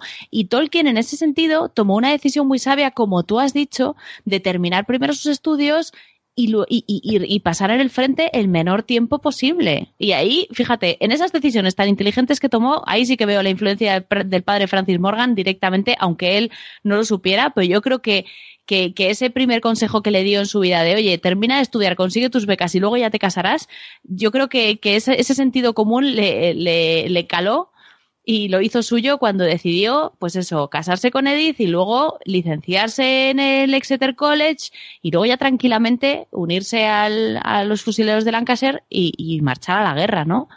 Pero, pero vamos, que es que, fíjate, Tolkien perdió, de, de, los cuatro que fueron, fallecieron dos. Es una tasa bastante, de los cuatro amigos, quiero decir, fallecieron dos, una tasa bastante baja en comparación con, con familias enteras que perdieron a todos sus hijos. Que fue tremendo esto la Primera Guerra Mundial fue una, una sangría terrible y eh, la cuestión ya no es los que murieron, sino los que sobrevivieron se quedaron. Una generación que se quedó muy, muy marcada. Tocadísimos. simplemente hay que ver, pues, por ejemplo, los escritores de la, los escritores mm, que participaron en la Primera Guerra Mundial, cómo son sus obras y cómo fue su vida y, qué actitudes tomaron, pues desde Robert Grace que se fue a, Mallorca a perderse, eh, quería alejarse del mundo civilizado y se fue a lo más lejos que encontró, o, otras muchas actitudes, o las vanguardias que, que surgieron para cambiar completamente el mundo, o la nueva forma de, plantearse las, las cosas. Y bueno, ahí eh, yo recomiendo el principio de retorno a Bryce Head, que es, es justo sobre la generación que entró a Oxford justo después de volver de la Primera Guerra Mundial, en la que se mezclaba gente que volvía de la guerra a acabar los estudios, o gente que llegaba de nuevas y no entendía cómo, cómo estaba cambiando todo. Entonces es una época, ya digo, muy, muy curiosa, muy significativa y muy triste al mismo tiempo, porque Tolkien perdió a esos amigos del CCBS, pero de la universidad perdió una cantidad enorme de amigos de los que de, los que podemos simplemente seguir el hilo de las fotografías que tenía, de los clubs que Tolkien participaba en la universidad, perdió a la mayoría de ellos. De todos modos, siendo también un poco cínico, si, me, si se me permite, a Tolkien le vino muy bien esto, porque luego, como he comentado antes, a la hora de conseguir un trabajo académico, había grandes posibilidades y porque había muchísimas vacantes, porque toda la gente eh, que podía haber competido con Tolkien se había reducido en, gran número, porque muchos de ellos habían muerto en la guerra. Entonces, no es de sorprender que cuando Tolkien volviera de la guerra, encontrara rápidamente algunos trabajillos en Oxford, por ejemplo, en el Oxford English Dictionary, y luego, a una edad relativamente temprana, se le ofreciera una plaza de profesor, aunque fuera en una universidad de un segundo nivel, como era Leeds en el norte de Inglaterra, pero sí que es cierto que, conseguir una plaza de profesor treinta y pocos años eh, Estamos hablando de que fue en al poco de volver de volver de la guerra, pues eh, realmente fue todo un todo un logro para, para Tolkien y en buena medida ese logro es su capacidad, es fruto de su capacidad, pero también es cierto que es fruto un poco de, la ausencia de competencia que tuvo en ese, ese momento. Si, si, te parece, vamos a hablar ahora de, de, ese periodo después de la guerra, eh, que es ya en, Oxford con su plaza de profesor, eh, con Edith allí, con sus hijos, con los Inklings y bueno, lo que viene siendo ya el final de, bueno, el final no, el, comienzo de su madurez Y, bueno, y todo lo que tiene que ver con, el empezar a escribir su obra, que, de hecho ya empezó, bueno, yo creo que Tolkien estaba con su obra en la cabeza desde el principio de los tiempos, pero vamos, ya empezó a trabajar en, el libro de los cuentos perdidos cuando estaba convaleciente. Sí, sí, ahí eh, se conservan páginas todavía del ejército en la que ya Tolkien empezaba a bosquejar algo, pero realmente eh, el principio de ese proceso productivo eh, podríamos considerar los años 20, que es cuando ya Tolkien se establece completamente a nivel familiar. En los años 20 hay que tener en cuenta, en 1917 nació su primer hijo, todavía con Tolkien eh, vinculado al, al, ejército, y en los años 20 pues se produce, por un lado, el, el que entra en Leeds y va a estar en Leeds, en la Universidad de Leeds entre 1920 y 1925 y la posterior incorporación a partir de 1925 en Oxford. En la época de Leeds, eh, desde un punto de vista eh, académico, Tolkien consiguió su primer eh, hito, que fue la publicación de una traducción con E.V. Gordon de Sir Gawain y el Caballero Verde. Pero además de esto, pues empezó a hacerse un nombre con otros trabajos académicos. Sin embargo, el verdadero Tolkien surge a partir de 1925 cuando se incorpora en Oxford al Pembroke College, donde estaría entre el 25 y el 45. A partir del 45 se incorporaría al Merton College. En el Pembroke College, eh, ya con una plaza que es la misma plaza, si no me equivoco, que en, el futuro tendría Eaton Shippey, en el Pembroke College empieza a desarrollar una vida académica que le permite crear su propio círculo de amistades entre otros profesores y otra gente vinculada a, Oxford, que daría pie a grupos más o menos formales que finalmente eh, se concretarían en los Inklings, que es el grupo que de alguna manera define a Tolkien y a su círculo más cercano eh, de intelectuales intelectuales cristianos, mejor dicho, en, en Oxford. Ese fue otro de esos círculos, eh, de esos mundos estancos, eh, porque él al mismo tiempo seguía manteniendo una vida familiar bastante intensa. Para 1929, por ejemplo, ya habían nacido sus cuatro hijos, sus tres hijos varones, em, John, Michael y Christopher, y su hija pequeña, Priscilla, que nació en 1929. Y la mezcla de estos dos mundos probablemente fue la que dio lugar a su obra literaria. Por ejemplo, en 1925, durante unas vacaciones, eh, es famosa la historia de que Michael perdió un perrito y ese perrito ya dio lugar a que Tolkien escribiera un cuentecito para de alguna manera consolarlo, contarle la historia de lo que podría haber pasado con el perrito. Ese cuento lógicamente cualquiera que conozca un poco a la obra de Tolkien se transformó en Robert Andon, que finalmente vería la luz eh, después de la muerte de Tolkien. Pero como esa historia, otras muchas historias que dieron pie a que Tolkien empezara, al margen de su labor académica, a contarle historias a sus hijos. Y una de esas historias, probablemente empezando con unos cuentos de antes de dormir, sería El Hobbit.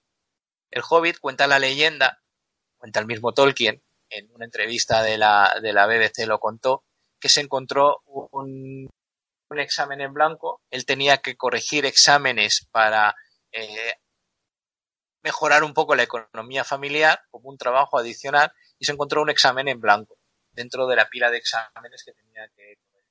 Entonces le vino la inspiración y escribió la famosa frase en un agujero en el suelo vivía un hobbit. Eh, esa frase probablemente fue el germen de una historia que iría probando con sus hijos contándosela y que dio pie a la primera gran obra de ficción que vería la luz de Tolkien.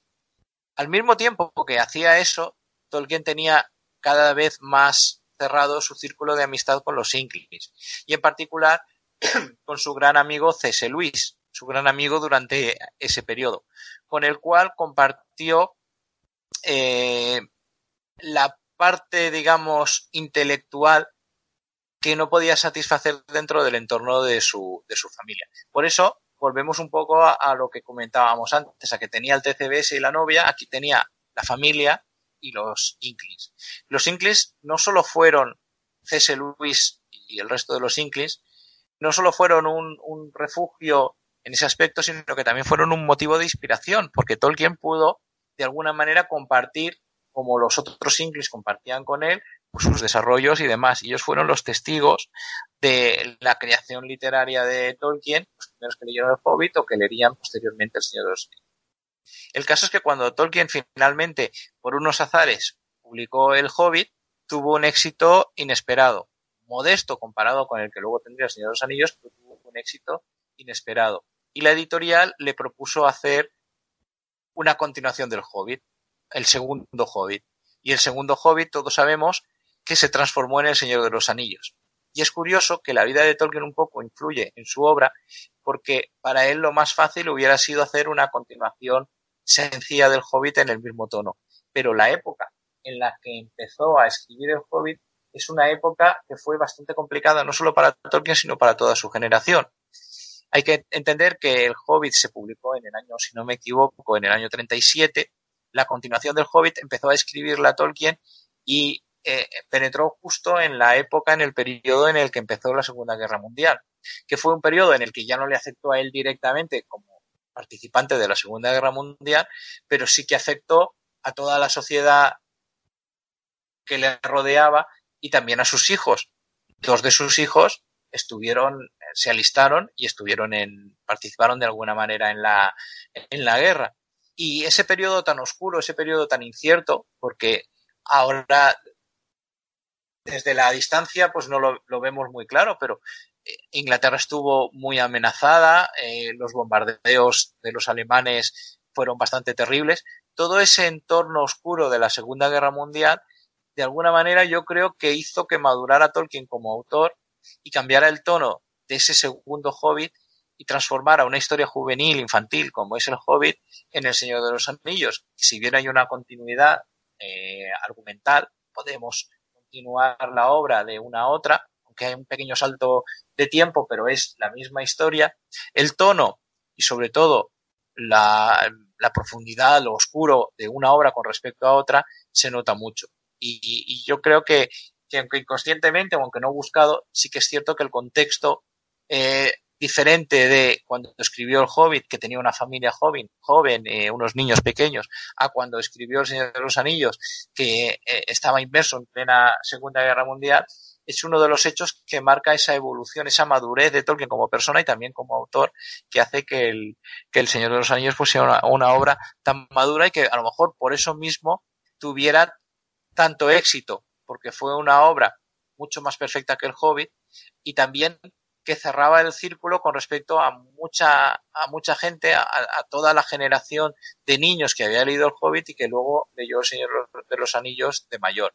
E, ese fue el primer éxito que tuvo El Señor de los Anillos en Inglaterra, un éxito inesperado que provocó que Tolkien de pronto pasara de ser un anónimo profesor de Oxford con una sencilla vida repartida entre su familia y su círculo intelectual a, a convertirse en una, en una celebridad.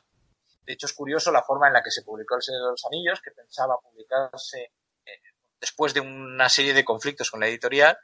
Eh, no sé si se conoce mucho que El Señor de los Anillos eh, estuvo a punto de no ser publicado. Finalmente se, iba, fue a publicar repartido en volúmenes, no porque fuera una trilogía, El Señor de los Anillos no es una trilogía, sino porque la editorial decidió repartir las pérdidas que ocasionaría publicar ese libro tendría el beneficio de que tendrían un libro de prestigio en el catálogo, pero provocaría pérdidas y dijeron, pues lo repartimos en tres volúmenes y así las pérdidas se reparten en tres ejercicios contables y parece que duele menos.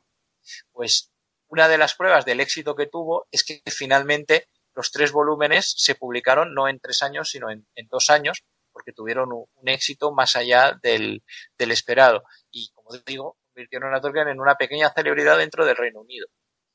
Con los años, Sí, perdona. No, iba, iba a comentar que mm, respecto a lo que has dicho antes de, de, que le hizo madurar como autor la Segunda Guerra Mundial y que eso le benefició, eh, de, que de hecho en, en, las cartas que, porque él se escribía cartas con Christopher cuando Christopher estaba, estaba en la guerra. Y le mandaba algunos fragmentos de lo que iba escribiendo y le contaba cómo iba la obra, cómo iba el Señor de los Anillos y tal, y más de una vez hizo mención al anillo refiriéndose a la guerra que estaban viviendo en ese momento. O sea, como si de alguna manera relacionase esa Segunda Guerra Mundial con la propia guerra del anillo que se, que se estaba produciendo en su obra y el poder, eh, o sea, el ansia de poder que, que tenía Hitler en ese momento lo compara con, con el poder del anillo y de Sauron. Y es que hace alguna referencia muy, muy directa. Ahora mismo yo no tengo las cartas delante y no puedo citarlo, pero, pero recuerdo que, que, hace referencias muy claras y relaciona el anillo de, de Sauron con, con, toda la guerra que está viviendo Europa en ese momento. O sea que es evidente que, que esa Segunda Guerra Mundial sí que, le, sí que tiene un impacto en su obra. Eran tiempos muy, muy oscuros. Inglaterra estuvo a punto de caer.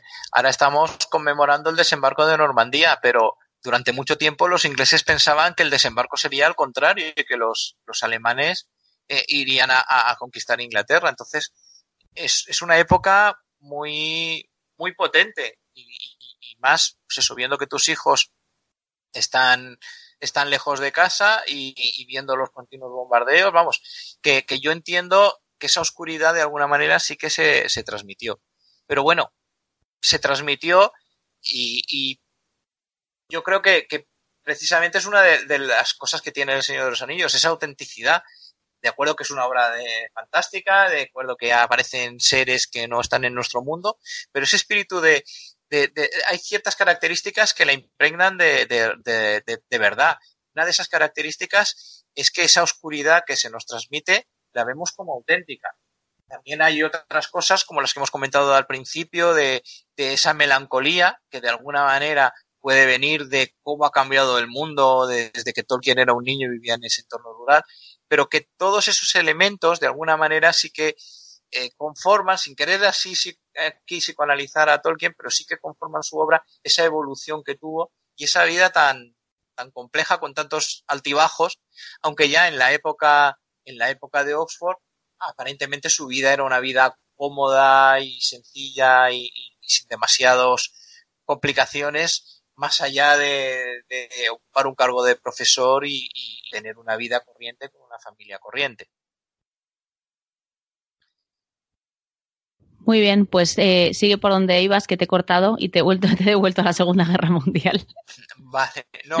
Pero no, ibas a comentar ya, sí había cogido un poco el hilo de que esa celebridad que adquirió Tolkien en un primer momento, cuando se publicó El Señor de los Anillos, es una tenue sombra de la verdadera celebridad que adquirió cuando el libro saltó a los Estados Unidos y poco más tarde, siguiendo con los años 60, se convirtió en todo un símbolo de una generación.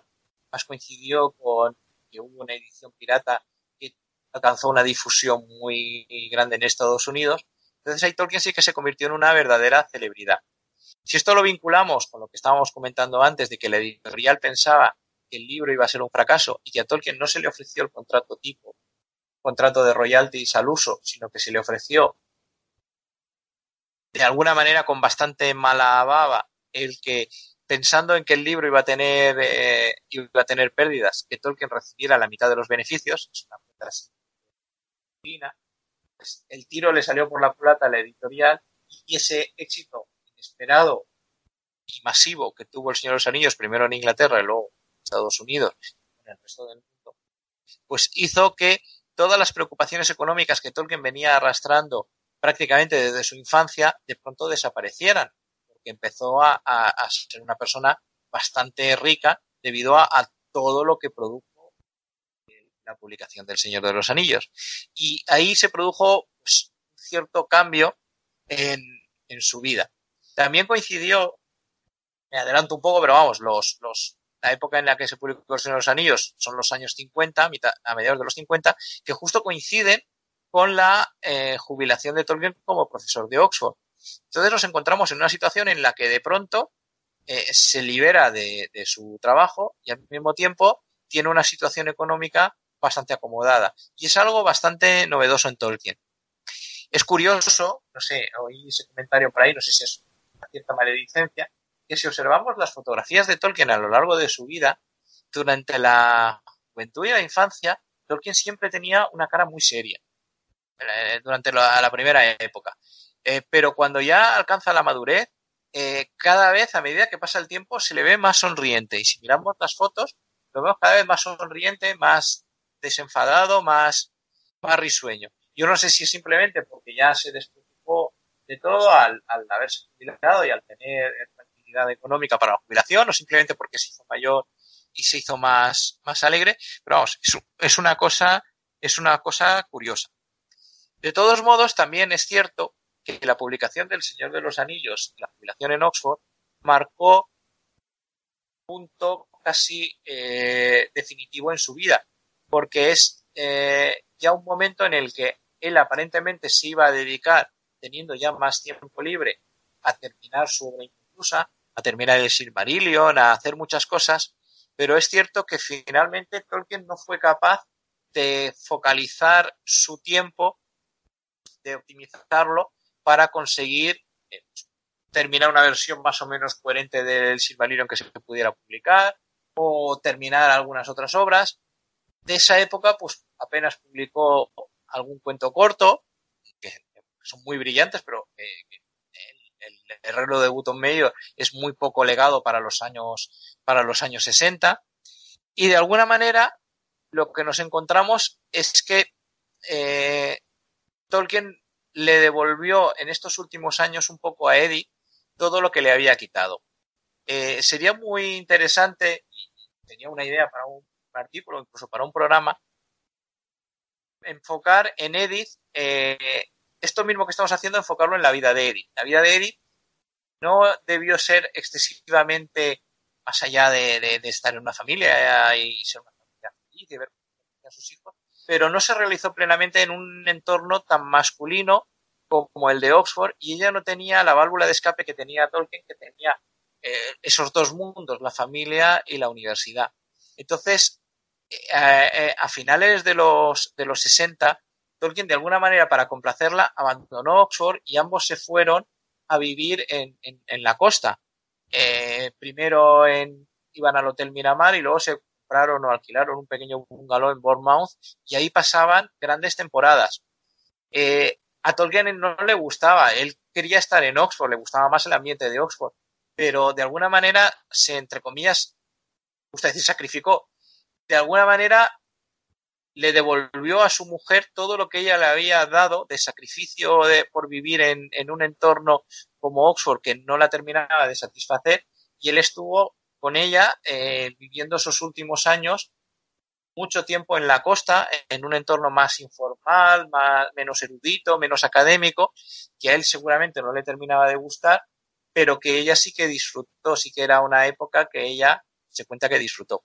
Y eso fueron los finales, final de los años 60, la, la última parte de los 60 y el principio de los 70, aunque Edith murió en 1971. Y es curioso que cuando Edith murió eh, en 1971, Tolkien decidió volver a vivir en Oxford. Y su college, el, el Merton College, le ofreció la posibilidad de darle un alojamiento con dos sirvientes que formaban parte del personal del college. Y allí es donde Tolkien vivió sus últimos, sus últimos años. Pero ya retirado, eh, sin prácticamente hacer nada, también era un señor nada me refiero sin escribir demasiado eh, cosas concretas.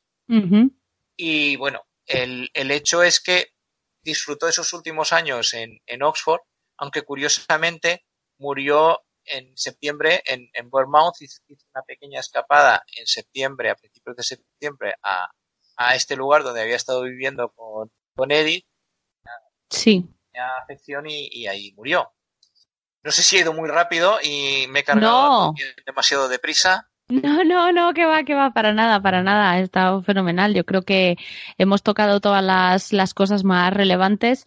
Lo que, lo único que quedaría comentar ahora tras la, tras la muerte de Tolkien, pues es que, que bueno, que, perdón, que tras la muerte de Edith decidió eh, poner en, en, en, su tumba el nombre de Lucien y en la suya propia, que, que es la misma, están enterrados en el mismo sitio, el de Beren. Entonces, si, si alguien se acerca a Oxford, eh, y quiere visitar la tumba de Edith Tolkien y mostrarle sus respetos, cosa que, que aconsejo porque al final los que somos muy, muy, muy eh, aficionados al Señor de los Anillos y le tenemos cariño al profesor, pues oye, si tenemos la oportunidad, no está de mal, no está, perdón, no está de más pasarse por ahí y darle las gracias eh, de manera muy respetuosa por, por, la obra que nos ha dejado, ¿no? Y que, y que ha permitido que nuestra vida pues esté llena de magia de alguna manera. Entonces, si, si os acercáis a la tumba en Oxford, veréis que, que ponen sus nombres y después Beren y Lucien, porque como hemos dicho, pues eh, la gran historia de amor de la obra de Tolkien fue esa y es un reflejo de la suya propia. Entonces es lo único que yo eh, comentaría para terminar, pero vamos, creo que hemos dado un repaso más que más que detallado de su biografía. Eh, no creo que nos hayamos dejado cosas muy importantes. Eh, seguramente podríamos haber contado más y seguramente habrá algún posit que se nos haya olvidado mencionar, pero vamos, en esencia, esta es la biografía de Tolkien, estos son los hechos, esto es lo que pasó y ahora yo creo que nuestros oyentes están más que preparados para ver la película del biopic de Tolkien y ya decidir si está bien o está mal o les gusta o no les gusta. Aunque realmente creo que cuando vamos a ver una película de este tipo tenemos que asumir que algunas licencias se toman, eso seguro. Sí, hay alguna que otra. Yo de todas maneras no me resisto a recomendar alguna lectura si alguien quiere profundizar en la biografía de Tolkien. Muy bien, muy bien. Hay un libro que es emblemático, que es la biografía oficial de Humphrey Carpenter. Eh, es un libro que hay que leer, aunque es un libro del año 77 y ya, eh, digamos, los más, los investigadores más em, avanzados en Tolkien ya empiezan a, sacarle bastantes fallitos, pero es una referencia obligada. Para la época juvenil de Tolkien yo recomendaría Tolkien y la Gran Guerra de John Garth, es un libro fundamental para entender esa época biográfica. Y ya si alguien quiere eh, si alguien quiere conocer la vida de Tolkien casi día a día, pues tiene, tenemos que recurrir a Hammond School, ese es un libro que solo está en inglés y que vale más de 100, 100 o 200 euros, que es eh, la, cronología de Hammond School. Es un, son tres volúmenes de tamaño, tamaño industrial. Un buen, un buen libro y ahí sí que está contado prácticamente día a día no solo la vida de Tolkien, sino aquellas personas con las que tuvo relación y aquellos lugares en los que, en los que estuvo. Es un libro bastante, bastante recomendable para ya profundizar al máximo. Pero yo empezaría igual por Garth y por Carpenter, si, si es que alguien quiere profundizar un poco más en lo que hemos aquí un poco bosquejado. Pues muy bien, pues yo creo que con esto sí que hemos concluido. Ahí tenéis las lecturas recomendación de Gimli y poco más tenemos que decir. Si vosotros tenéis alguna pregunta que queráis dejarnos en los comentarios, pues sentíos libres de hacerla y nosotros responderemos eh, si, si, lo sabemos, si tenemos el dato, responderemos lo antes posible. Y no me queda nada más que, que agradecerte, Gimli, tu tiempo, tu visita a regreso a Hobbiton. Y bueno, ya sabes que esta es tu casa, me alegro de que te pases por aquí de vez en cuando y todas esas ideas que me has dicho que podrían servir para programas o para artículos, pues espero que algún día vuelvas a visitarnos y nos las cuentes todas.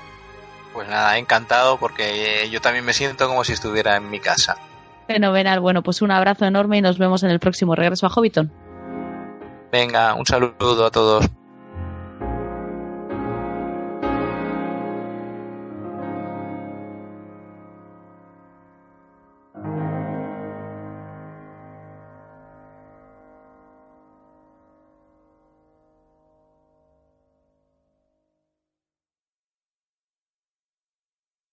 El en sí la lumeno mentilmo. Hablar como los elfos.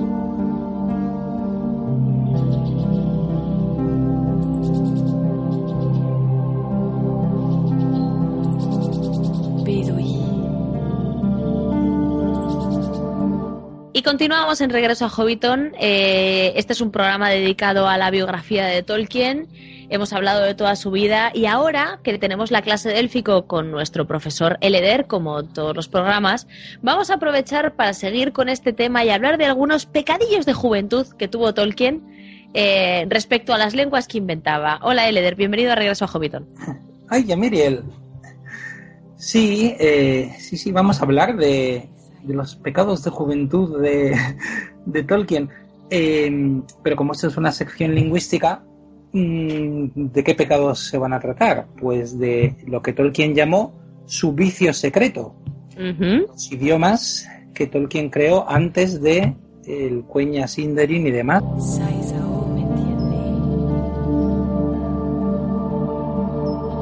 Que hasta Tolkien fue joven. Hasta Tolkien fue joven. Y, pudo cometer errores y, de todo, ¿no? Exacto. No, aquí no, no voy a decir que sean errores. ¿eh? Lo de pecados es una, es una forma cariñosa de hablar. Exacto. Pero, pero hay, un, hay una cuestión por lo que es interesante hablar de ello, que es que en 2016, hace no mucho, eh, Dimitra Fimi y Andrew Higgins publicaron un libro sobre esta época de, Tolkien y sobre el, ensayo eh, en el que Tolkien, Tolkien, habló un poco de, estas lenguas. Ese ensayo ya lo conocíamos, es Secret Vice, el vicio secreto. Estaba publicado en Los monstruos y los críticos y ellos han hecho una revisión crítica del texto y han añadido un montón de notas y comentarios. Y partes que no se publicaron en esa primera versión ya las han publicado aquí. Sí. Páginas que habían quedado fuera. Entre ellas un nuevo idioma de Tolkien que desconocíamos. Entonces, bueno, pues siguiendo este, este libro, que la verdad es que es muy recomendable si os interesa este tema y si podéis leer en inglés, pues vamos a trazar un recorrido por las lenguas de infancia y mocedad de Tolkien. Muy bien, pues vamos allá.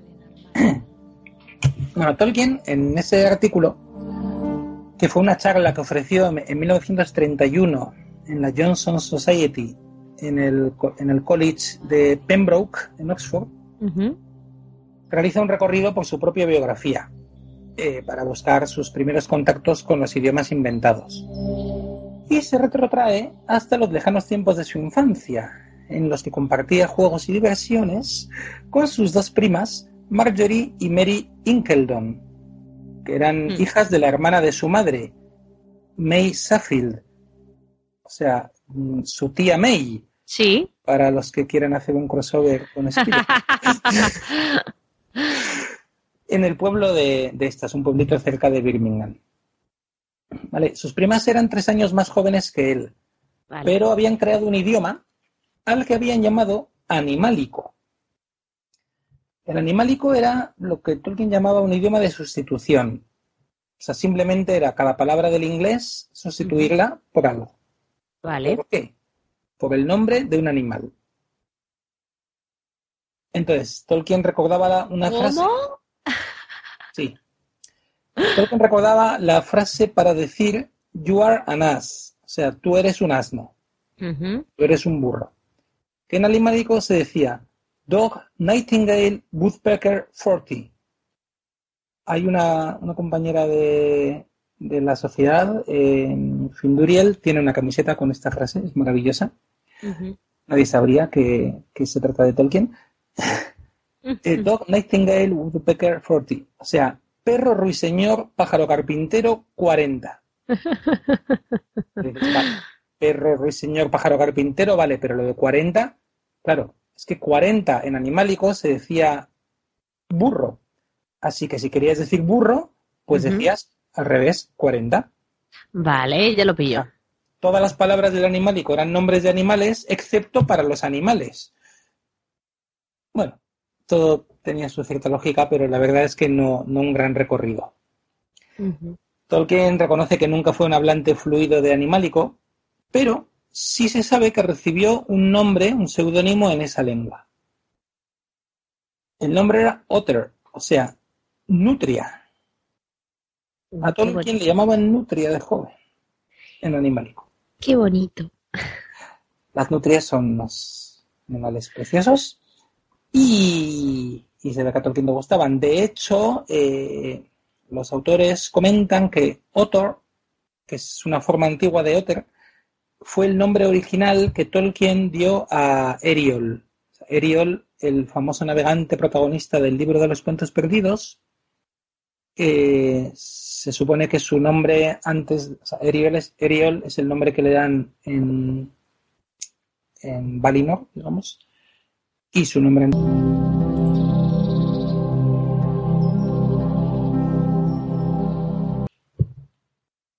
Bueno, el animálico.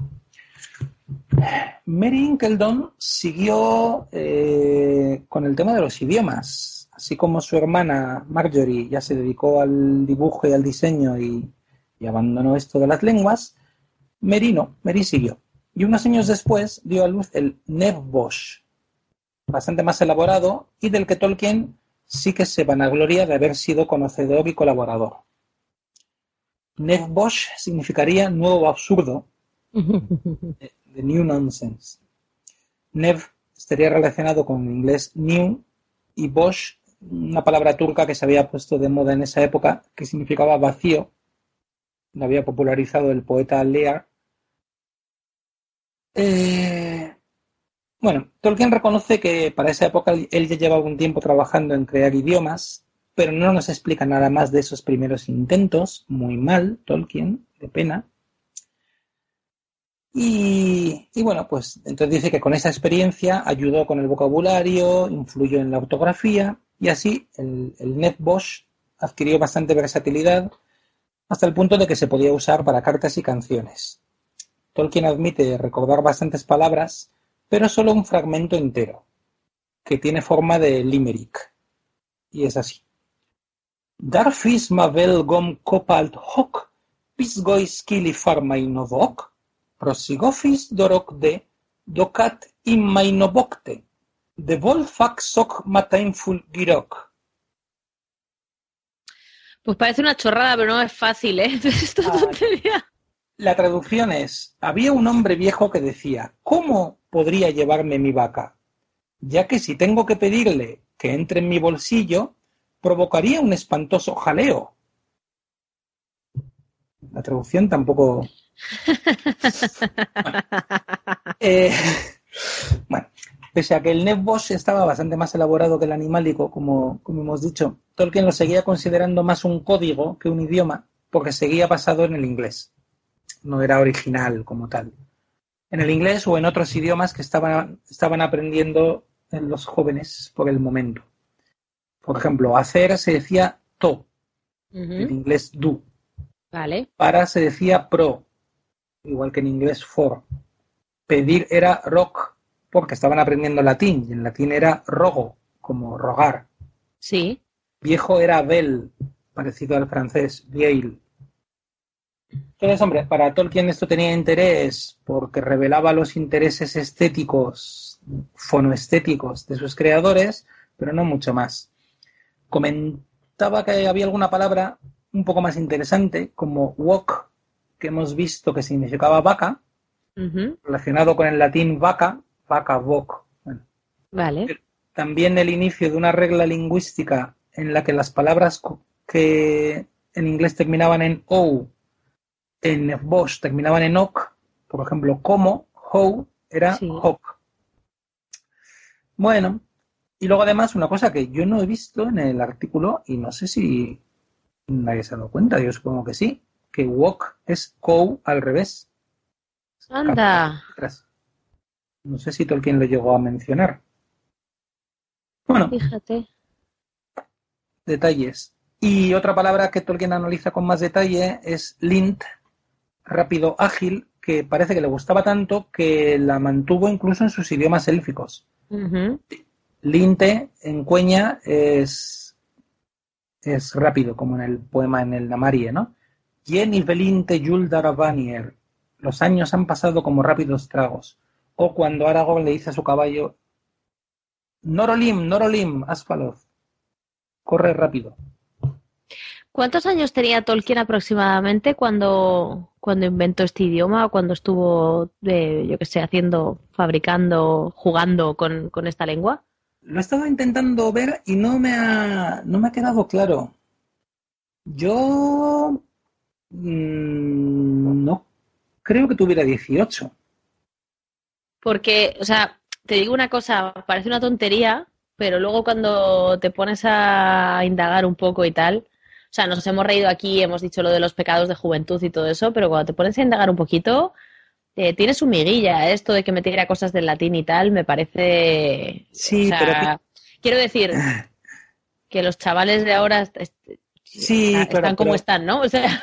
Claro, claro, pero Sin ánimo de ofender a nadie, pero que veo a los de 18 de ahora y, pienso en Tolkien inventándose una lengua y digo, joder, cuidado. Bueno, mm, dos cosas. Una es verdad que, a ver, en, Inglaterra y hace mm, no sé cuántos años, en los años 30, 40, 20, eh, se estudiaba de muy jóvenes, de muy pequeños, cosas que mm. hoy en día serían impensables, en plan latín y griego, los clásicos, etcétera. Sí. Eso es verdad que, es así. Pero mm, cuidado, porque todavía hoy en día nos encontramos a chavales que se hacen sus propias lenguas. Algunos después de conocer a Tolkien, pero otros. Mira, mira qué bien. O sea, eso sigue siendo un vicio secreto de mucha gente. Lo que pasa es que como no sé, como es secreto, ¿Con quién vas a hablar de, ¿Qué me estás diciendo, Eleder? ¿Que hay esperanza? ¿Eucatástrofe? bueno, que no hay que desesperar. Muy bien, estupendo. Pero no, no, no, de verdad que yo cuando hemos empezado a hablar del tema me parecía algo mucho más chorra y, jo, no, está mola. Tiene su, tiene su cosa. A ver, este, este ensayo es muy interesante, a poco que te interese el tema. Tolkien habla de cómo las lenguas que se crean pueden ser una cosa individual que no le enseñas a nadie solo para tu gusto estético, como el que pinta cuadros y no se los enseña a nadie. O puede ser un código para comunicarte con gente sin que te, sin que te entiendan los de alrededor. Que está muy bien también. O sea, tiene distintas funciones. Yo os recomiendo el ensayo, aunque sea en la versión de los monstruos y los críticos, que es más fácil de encontrar. Ajá. Bueno, mm, el siguiente idioma que presenta Tolkien ya sí es creación suya por completo. Es el Nafarin. Eh, él nuevamente, Tolkien dice que recuerda bastante, pero es un poco capullo y solo nos deja un fragmento. ¿Qué dice? O Nafarin nos kuta vuna brokangor, lutos kavuna tieranar, dana magatier que bruen kavun, farta, aunque yameruta vuna maxtamamen. Esto ya es curioso porque esto ya suena élfico. Sí, sí, un poquillo. Esto ya suena élfico. Luego sería como o sea, élfico absurdo porque suena, pero luego no significa nada. Algunas de las, alguna de las palabras podrían ser élfico perfectamente, Tieranar, Maxtamamen. Pero Tolkien decidió que su traducción no nos interesaría en absoluto. Y no, Gracias, Tolkien. solo dijo que Bru significaba siempre. Y que esa raíz reapareció luego también en los idiomas élficos, como Boro, firme constante, que aparece, por ejemplo, en el nombre Boronwe. Vale.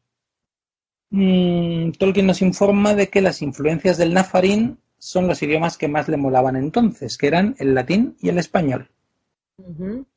Antes de que descubriera el finés y el galés. Pero no sabemos casi nada más. Helge Faushanger en Ardalambion intentó ofrecer algunas ideas de posibles relaciones de estas palabras con raíces élficas posteriores, pero bueno, dijo que un poco por diversión, pero sin, sin mucho más. Vale. Y el siguiente idioma, como he comentado antes, era desconocido para nosotros hasta la publicación de, este nuevo libro, porque se habían quedado estos párrafos fuera de, la edición anterior. Es el Fonwedian, idioma hablado en la imaginaria isla de Fonway. Mm, Tolkien nos da un listado de pronombres de una veintena de palabras. Momor sería muerte, curioso porque Tolkien ya relaciona muchas veces el sonido mor con conceptos negativos. Epish, carta, malle, madre, y algunas de ellas con influencia del francés, parece. Esto de un idioma hablado en una isla imaginaria mm, mm, me resulta curioso porque un amigo nuestro de Twitter, un una persona muy maja llamada Martín Donato, eh, mm, hace relativamente poco nos habló de un proyecto suyo, de un archipiélago que, que creó mm, con su historia propia, que estaría entre España e Irlanda, el archipiélago de Dalnia. Y, y, estamos, eh, bueno, y a, raíz, a raíz de él se están creando una, una serie de cosas y, y estamos algunos creando eh, el idioma dalnio, no como un idioma desde cero, que no, tal como el élfico y así, pero sí, bueno, mm, algunas, algunas cositas. Eh, esto no tiene nada que ver con Tolkien, pero mira, me ha parecido... He visto un paralelismo y... Y te has lanzado ahí como una flecha. Si, buscáis la palabra Dalnia, podéis, podéis encontrar algo. Y, bueno, y luego la conferencia, pues nada, ya a partir de aquí pasa a hablar de los idiomas élficos, que claro, para los asistentes a esa charla del animálico al élfico, pues le daba un poco igual porque todo era raro y no conocía nada. Pero para nosotros ya el élfico, vamos, es una cosa tan conocida y tan típica que ¿para qué vamos a mencionarlo? Pues sí. Pero bueno, el, que quiera ver lo que dijo Tolkien de ellos, pues ahí, ahí tiene el ensayo. Muy bien. Vale, entonces con esto hemos visto un poco cómo el recorrido de Tolkien a la hora de inventar idiomas fue mucho más amplio de, de lo que ya conocíamos aunque lamentablemente mucho de ello me temo que quedará sin conocerse. Pero bueno, esto es también parte de la sensación general que nos gusta tanto de Tolkien, ¿no? Ese sentimiento de hay un mundo muy grande ahí fuera del que casi no sabemos nada y del que aparecen fragmentos. Pues eso tenemos también con las lenguas. Pues estoy de acuerdo contigo. O sea, algo que mola de Tolkien es, eh, es pensar que es infinito que es, es, lo que solemos pensar todos los que somos súper, súper seguidores y sobre todo los que hacemos este podcast, porque la gente siempre me dice, oye, pero esto de Tolkien llegará un momento en el que se te agotará, ¿no? Digo, sí, sí, algún momento llegará, pero es posible que me canse yo antes, es muy posible. A mí me lo dijeron hace 20 años, sí. sí, y tú sí, sí. Os, quedaréis sin temas que hablar de Tolkien. Digo, sí, sí, nos queda, algún día nos quedaremos, me imagino que sí, pero no, no creo que sea yo. Muy bien, pues Eleder, muchísimas gracias por haberte pasado otra vez por aquí, gracias por darnos otra visión de la juventud de Tolkien, aparte de la puramente biográfica. Esta además es muy importante porque para él las lenguas eran parte fundamental de su, de su vida y de su obra. Así que nada, eh, lo dicho, muchísimas gracias por traernos este, estas anécdotas y nos vemos en el próximo regreso a Hobbiton. Muy bien. Ten Narato. Ten Narato.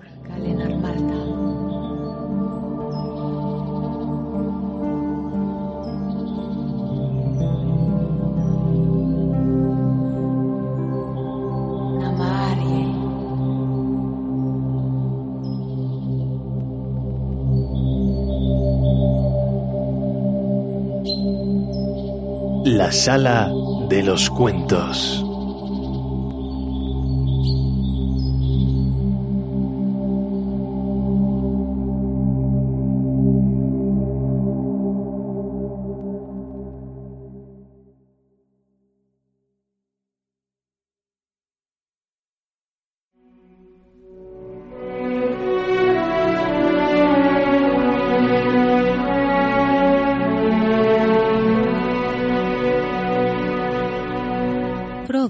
Llegó poco después y encontró a Gandalf sentado en la penumbra y absorto en sus pensamientos.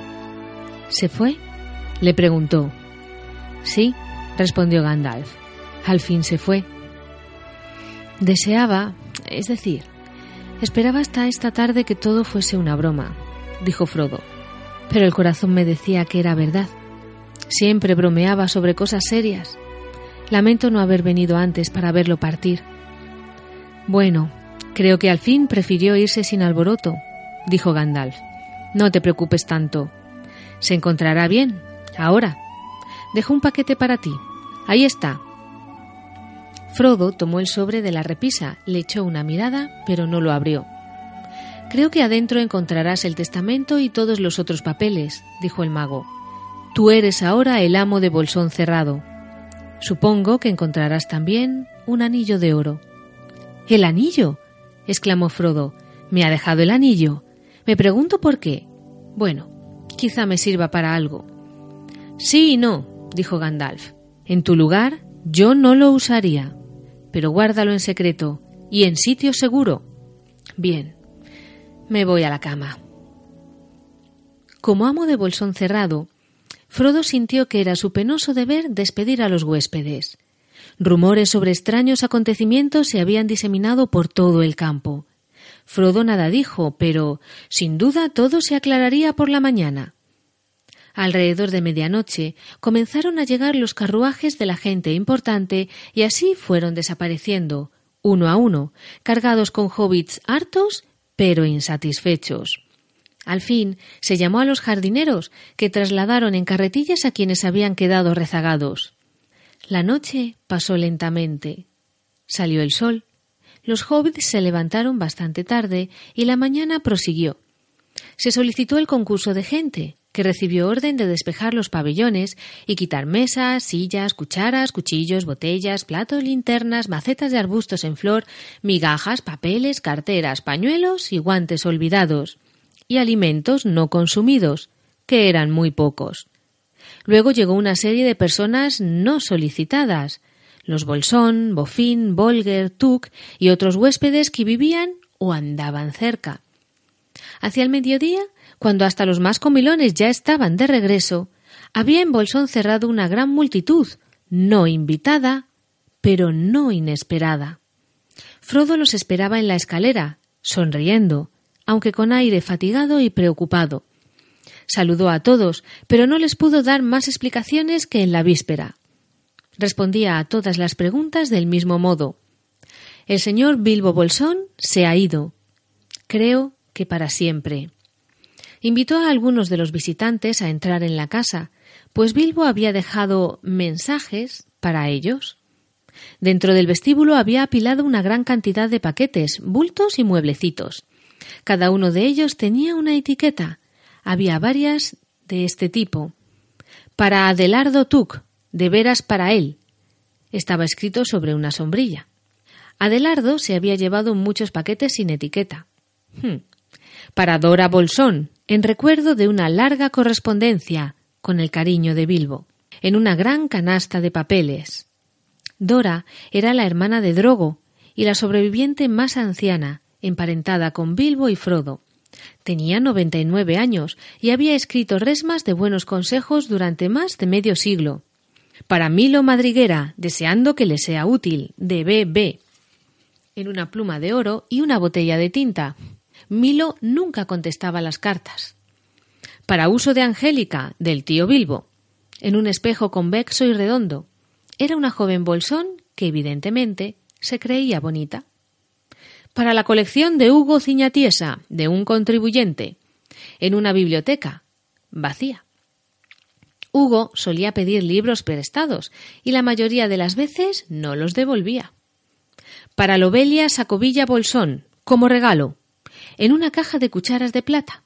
Bilbo creía que Lobelia se había apoderado de una buena cantidad de las cucharas de Bilbo mientras él estaba ausente, en el viaje anterior. Lobelia lo sabía muy bien. Entendió enseguida la ironía, pero aceptó las cucharas. Esto es solo una pequeña muestra del conjunto de regalos. Durante el curso de su larga vida, la residencia de Bilbo se había ido atestando de cosas. El desorden era bastante común en las cuevas de los hobbits, y esto venía sobre todo de la costumbre de hacerse tantos regalos de cumpleaños. Por supuesto, los regalos no eran siempre nuevos. Había uno o dos viejos mazoms de uso olvidado que habían circulado por todo el distrito. Pero Bilbo tenía el hábito de obsequiar regalos nuevos y de guardar los que recibía. El viejo agujero estaba ahora desocupándose un poco. Los regalos de despedida tenían todos la correspondiente etiqueta que el mismo Bilbo había escrito, y en varias aparecían agudezas o bromas. Pero, naturalmente, la mayoría de las cosas estaban destinadas a quienes las necesitaban y fueron recibidas con agrado. Tal fue el caso de los más pobres, especialmente los vecinos de Bolsón de Tirada. El tío Gamji recibió dos bolsas de patatas, una nueva azada, un chaleco de lana y una botella de ungüento para sus crujientes articulaciones. El viejo Rory Brandigamo, como recompensa por tanta hospitalidad, recibió una docena de botellas de viejos viñedos, un fuerte vino rojo de la cuaderna del sur bastante añejo, pues había sido puesto a estacionar por el padre de Bilbo. Rory perdonó a Bilbo y luego de la primera botella lo proclamó un gran hobbit. A Frodo le dejó muchísimas cosas y, por supuesto, los tesoros principales, también libros, cuadros y una cantidad de muebles. No hubo rastros ni mención de joyas o dinero. No se regaló ni una cuenta de vidrio ni una moneda. Frodo tuvo una tarde difícil. El falso rumor de que todos los bienes de la casa estaban distribuyéndose gratis se propaló como un relámpago. Pronto el lugar se llenó de gente que no tenía nada que hacer allí, pero a la que no se podía mantener alejada. Las etiquetas se rompieron y mezclaron y estallaron disputas. Algunos intentaron hacer trueques y negocios en el salón y otros trataron de huir con objetos de menor cuantía que no les correspondían, o con todo lo que no era solicitado o no estaba vigilado. El camino hacia la puerta se encontraba bloqueado por carros de mano y carretillas. Los Sacobilla Bolsón llegaron en mitad de la conmoción. Frodo se había retirado por un momento, dejando a su amigo Merry Brandigamo al cuidado de las cosas. Cuando Otto requirió en voz alta la presencia de Frodo, Merry se inclinó cortésmente. Está indispuesto, dijo. Está descansando. Escondiéndose, querrás decir respondió Lobelia. De cualquier modo queremos verlo y lo exigimos. Ve y díselo. Merry los dejó en el salón por un tiempo y los Acobilla Bolsón descubrieron entonces las cucharas. Esto no les mejoró el humor. Por último fueron conducidos al escritorio. Frodo estaba sentado a una mesa frente a un montón de papeles. Parecía indispuesto. De ver a los Acobilla Bolsón, en todo caso. Se levantó jugueteando con algo que tenía en el bolsillo y les habló con mucha cortesía. Los Acobilla Balsón estuvieron bastante ofensivos. Comenzaron por ofrecerle precios muy reducidos, como entre amigos, por varias cosas que no tenían etiqueta. Cuando Frodo replicó que sólo se darían aquellas cosas especialmente destinadas por Bilbo, respondieron que todo el asunto era muy sospechoso. Solo una cosa me resulta clara, dijo Otto, y es que tú Eres el más beneficiado de todos. Insisto en ver el testamento. Otto habría sido el heredero de Bilbo, de no mediar la adopción de Frodo. Leyó el testamento cuidadosamente y bufó. Era, para su desgracia, muy claro y correcto, de acuerdo con las costumbres legales de los hobbits, quienes exigían, entre otras cosas, las firmas de siete testigos, estampadas con tinta roja. Burlado otra vez, dijo a su mujer después de haber esperado sesenta años. ¡Cucharas! ¡Qué disparate! Chasqueó los dedos bajo la nariz de Frodo y salió corriendo. No fue tan fácil deshacerse de Lobelia. Un poco más tarde, Frodo salió del estudio para ver cómo se desarrollaban los acontecimientos y la encontró revisando todos los escondrijos y rincones y dando golpecitos en el suelo. La acompañó con firmeza fuera de la casa, después de aligerarla de varios pequeños, pero bastantes valiosos artículos que le habían caído dentro del paraguas, no se sabía cómo. La cara de Lobelia reflejaba la angustia con que buscaba una frase demoledora de despedida. Pero esto fue lo único que dijo, volviéndose airadamente. Vivirás para lamentarlo, jovencito. ¿Por qué no te fuiste tú también? Tú no eres de aquí. No eres un bolsón. Tú, tú, Tú eres un brandigamo. ¿Has oído eso, Merry? Fue un insulto, ¿no? dijo Frodo cerrando la puerta en las narices de Lobelia. Fue un cumplido, respondió Merry Brandigamo, y por eso mismo falso. Luego recorrieron el lugar y expulsaron a tres jóvenes hobbits, dos Boffin y un Bolger, que estaban agujereando la pared de una bodega.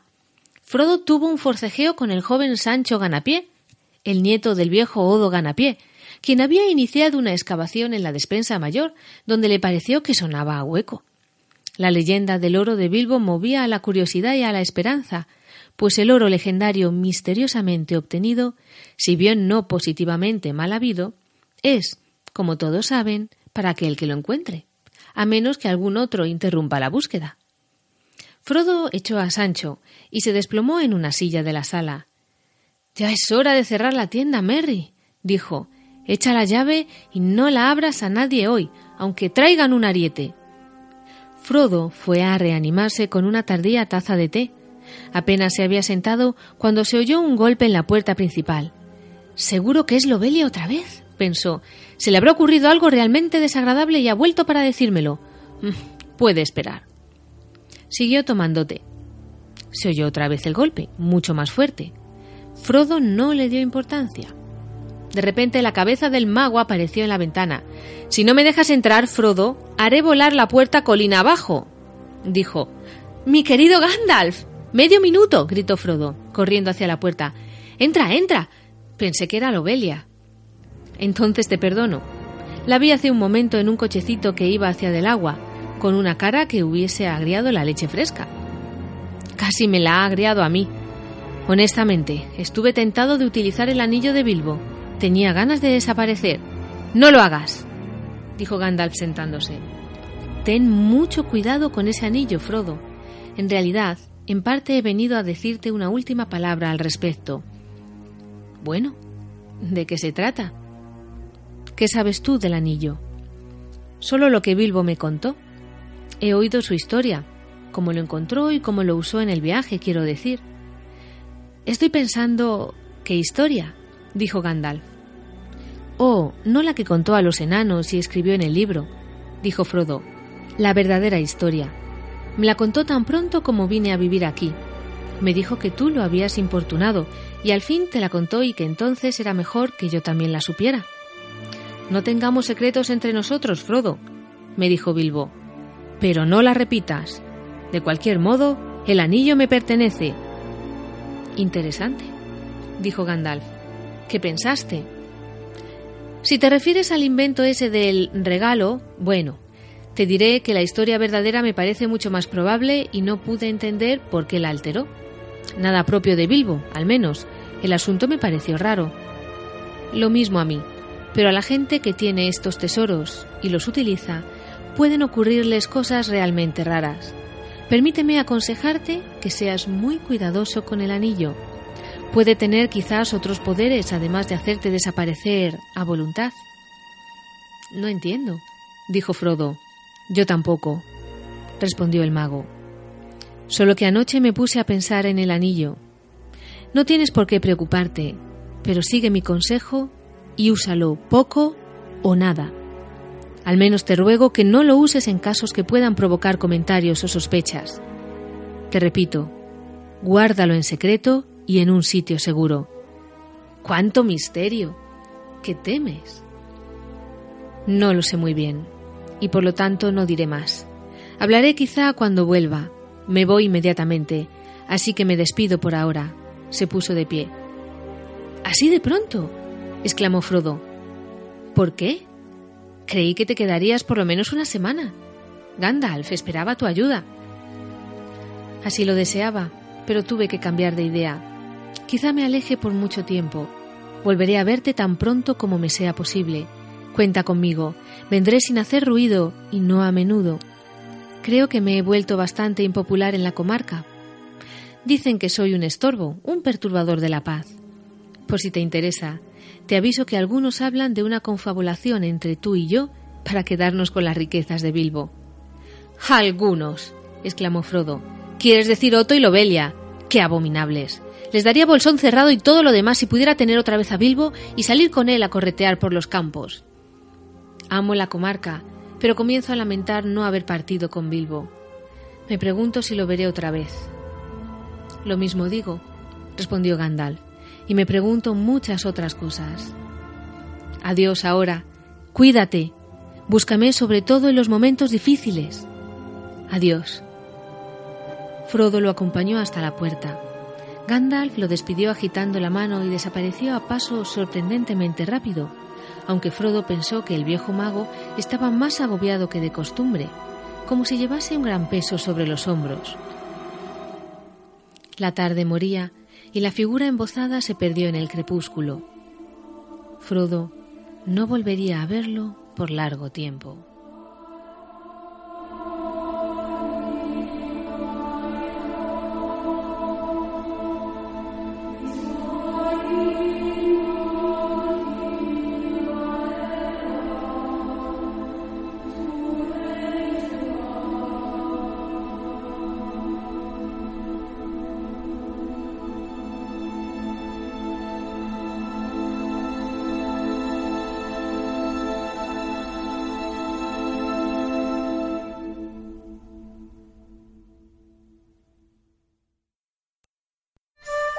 Bibliográfica.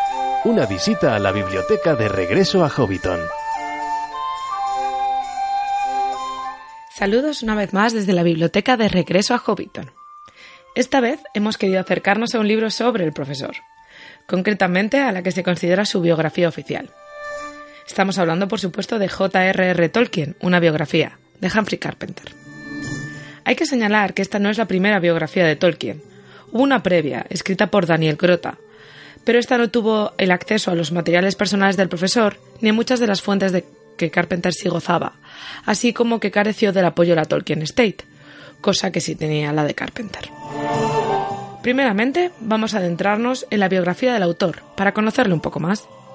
Humphrey William Bouvier Carpenter nació en Oxford el 29 de abril de 1946 ciudad en la que vivió casi toda su vida.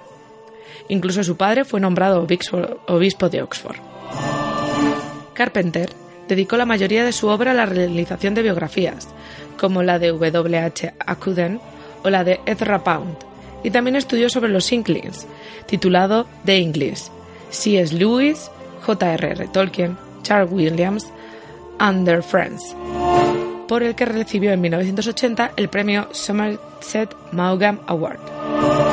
Pero no solo se dedicó a escribir biografías, sino que también tuvo su propio programa de radio en la BBC, incluso participando en otros como el Night Waves, In Tune en BBC 3 y en su última etapa presentó Great Lives en BBC 4, que se trataba de un programa sobre biografías de diversos personajes.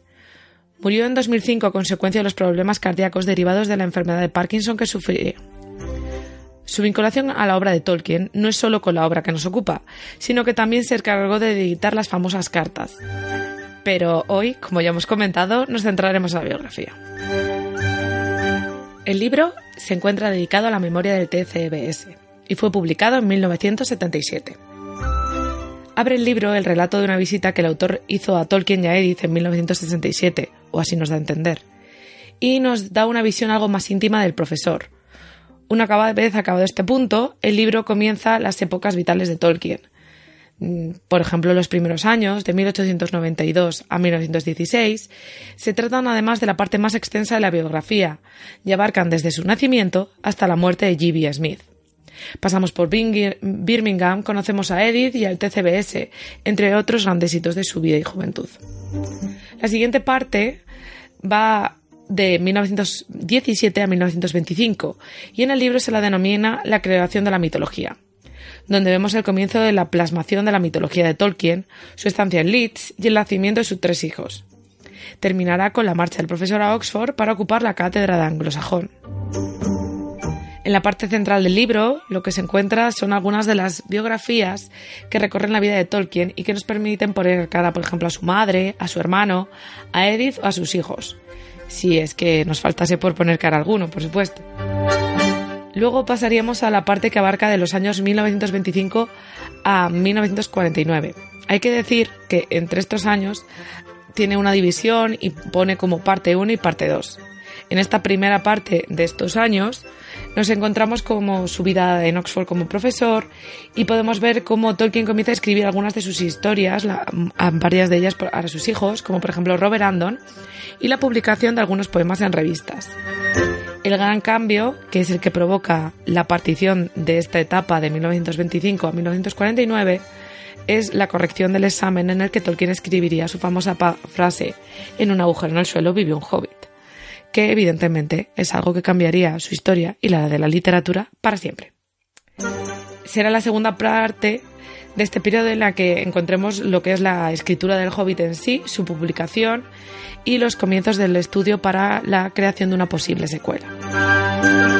La siguiente parte abarcaría desde el año 1949 a 1966 y es en los que podemos ver su proceso de escritura del Señor de los Anillos, sus luchas por la publicación de esta y también sus intentos de publicar el Silmarillion, algo que fracasa, como todos bien sabemos. Y también se nos empieza a mostrar lo que sería la, la popularidad del Señor de los Anillos. El siguiente apartado, aunque incluye unos años previos, es decir, porque en teoría empieza de 1959 a 1973, es porque intenta separar un poco. En el apartado previo vemos más toda la influencia del Señor de los Anillos y en este más subido un poco a nivel personal a partir del año 59, ¿no?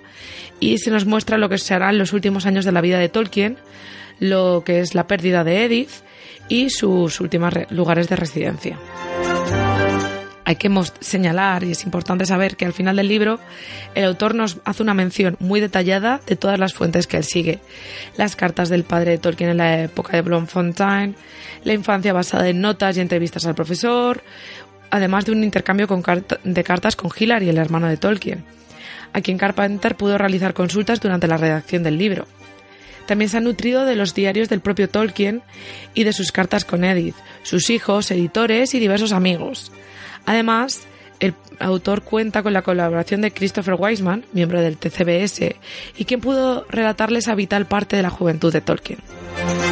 A las cartas y diarios tuvo acceso además gracias a los propios hijos del profesor, con quienes mantuvo conversaciones para tratar de entender y analizar algunos momentos vitales de la vida de su padre.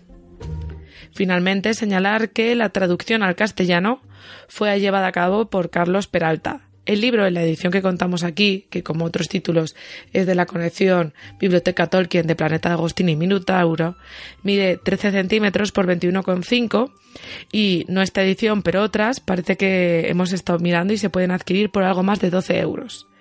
Y bueno, hasta aquí nuestra visita a la biblioteca por hoy. Esperamos que la hayáis disfrutado y veros en la próxima visita. Un saludo.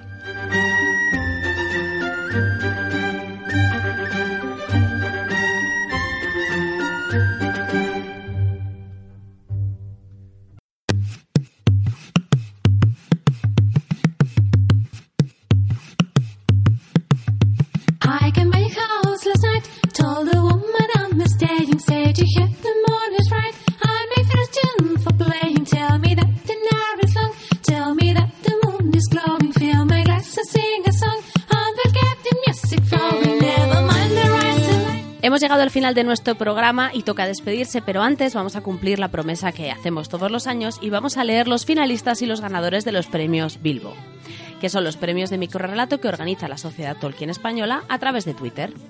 Primer finalista, Yokaina, con su relato que dice lo siguiente. Gamil moldeaba la plata iluminado por el cielo nocturno mientras musitaba una vieja canción de los enanos, una canción de amor a las cosas bellas, hechas con esmero y habilidad la luz de las estrellas comenzó a penetrar en el metal que brilló con una luz nueva y mágica. Joan Gregory Bragur. Mientras el sopor se apoderaba de su cuerpo, recordó el placer, el sabor de los enanos. Fuerte, con un punto de amargor, fibrosos los más viejos, tiernos y dulces los jóvenes. Relamiéndose el hocico, se durmió soñando con su plato favorito. Rebeca Pérez Knight. Las botas de innumerables enanos, marchando en formación, retumbaban contra los suelos y paredes de piedra. Los ecos resuenan envolviéndolo todo e imbuyendo de temor al enemigo. No habrá piedad, matar o morir. Así es como los enanos van a la guerra. Sergio Bareas. ¿Qué te parecen, querida? Una talla digna de ti, mi amor. Me gustan sus barbas trenzadas. Hablando de talla, ¿por qué tan menudos? Porque son robustos, son recios, son... ¿Está bien? Se me fue la mano con el cincel, confesó Aule, sonrojado. Yavana le besó cariñosa. Aina Canavés. Cogió su barba y empezó a trenzarla. Sus dedos ya estaban acostumbrados a recoger ese pelo que le molestaba para trabajar. Entonces se miró al espejo y pudo observar que, tal y como le decía siempre su padre, era la enana más hermosa de toda la zona. Y vamos con el segundo premio, eh, que es Ando... Uy, el nombre es un poco especial. Andonic... Andonic CG. Sí, perdón. Padre, ¿cuántos enanos harían falta para acabar con un dragón? preguntó Gimli. Bastaría con trece como acompañantes, un hobbit saqueador burgués, un hombre diestro con su arco y un viejo zorzal chivato, respondió Gloin, recordando con nostalgia la mayor aventura de su vida. Y la ganadora, enhorabuena, Aina Canavés, entonces el pequeño bebé enano miró fijamente al elfo y dejando a un lado su biberón de hidromiel y quitándose su chupete de la boca le dijo Nosotros nacimos primero. Bueno, estos han sido los finalistas y los ganadores del premio Bilbo. Gracias a todos por participar. Espero que os animéis también el año que viene. Y ahora sí que sí que nos marchamos. Yo no estoy editando este programa, pero sospecho que habréis escuchado música de Alex Pérez Mansergas compuesta especialmente por este, para este podcast, de los Innerlands y de Gregoire Lon. Eh, la lectura, como siempre, a cargo de María José Rodríguez y Rafael Fortún y las portadas de nuestra querida Nai. Soy Elia Martel, ha sido un placer pasar con vosotros las, últimas horas y me despido con una frase de Tolkien. Por fin, estoy ocupándome de la tumba de mamá. La inscripción que me gustaría es Edith Mary Tolkien, 1889-1971, Lucien. Breve e insípida, excepto Lucien, que dice para mí más que una multitud de palabras, pues ella era, y sabía que lo era, mi Lucien.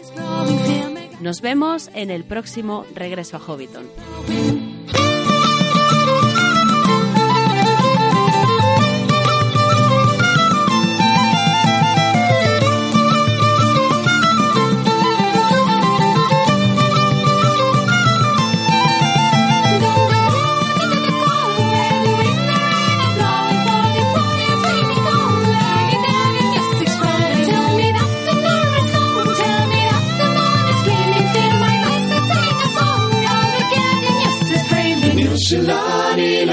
Nilshu labo amaji nilshu labe gafol soda soda toshi ali nilshu la nilagran nilshu labo amaji nilshu labe gafol soda soda toshi ali.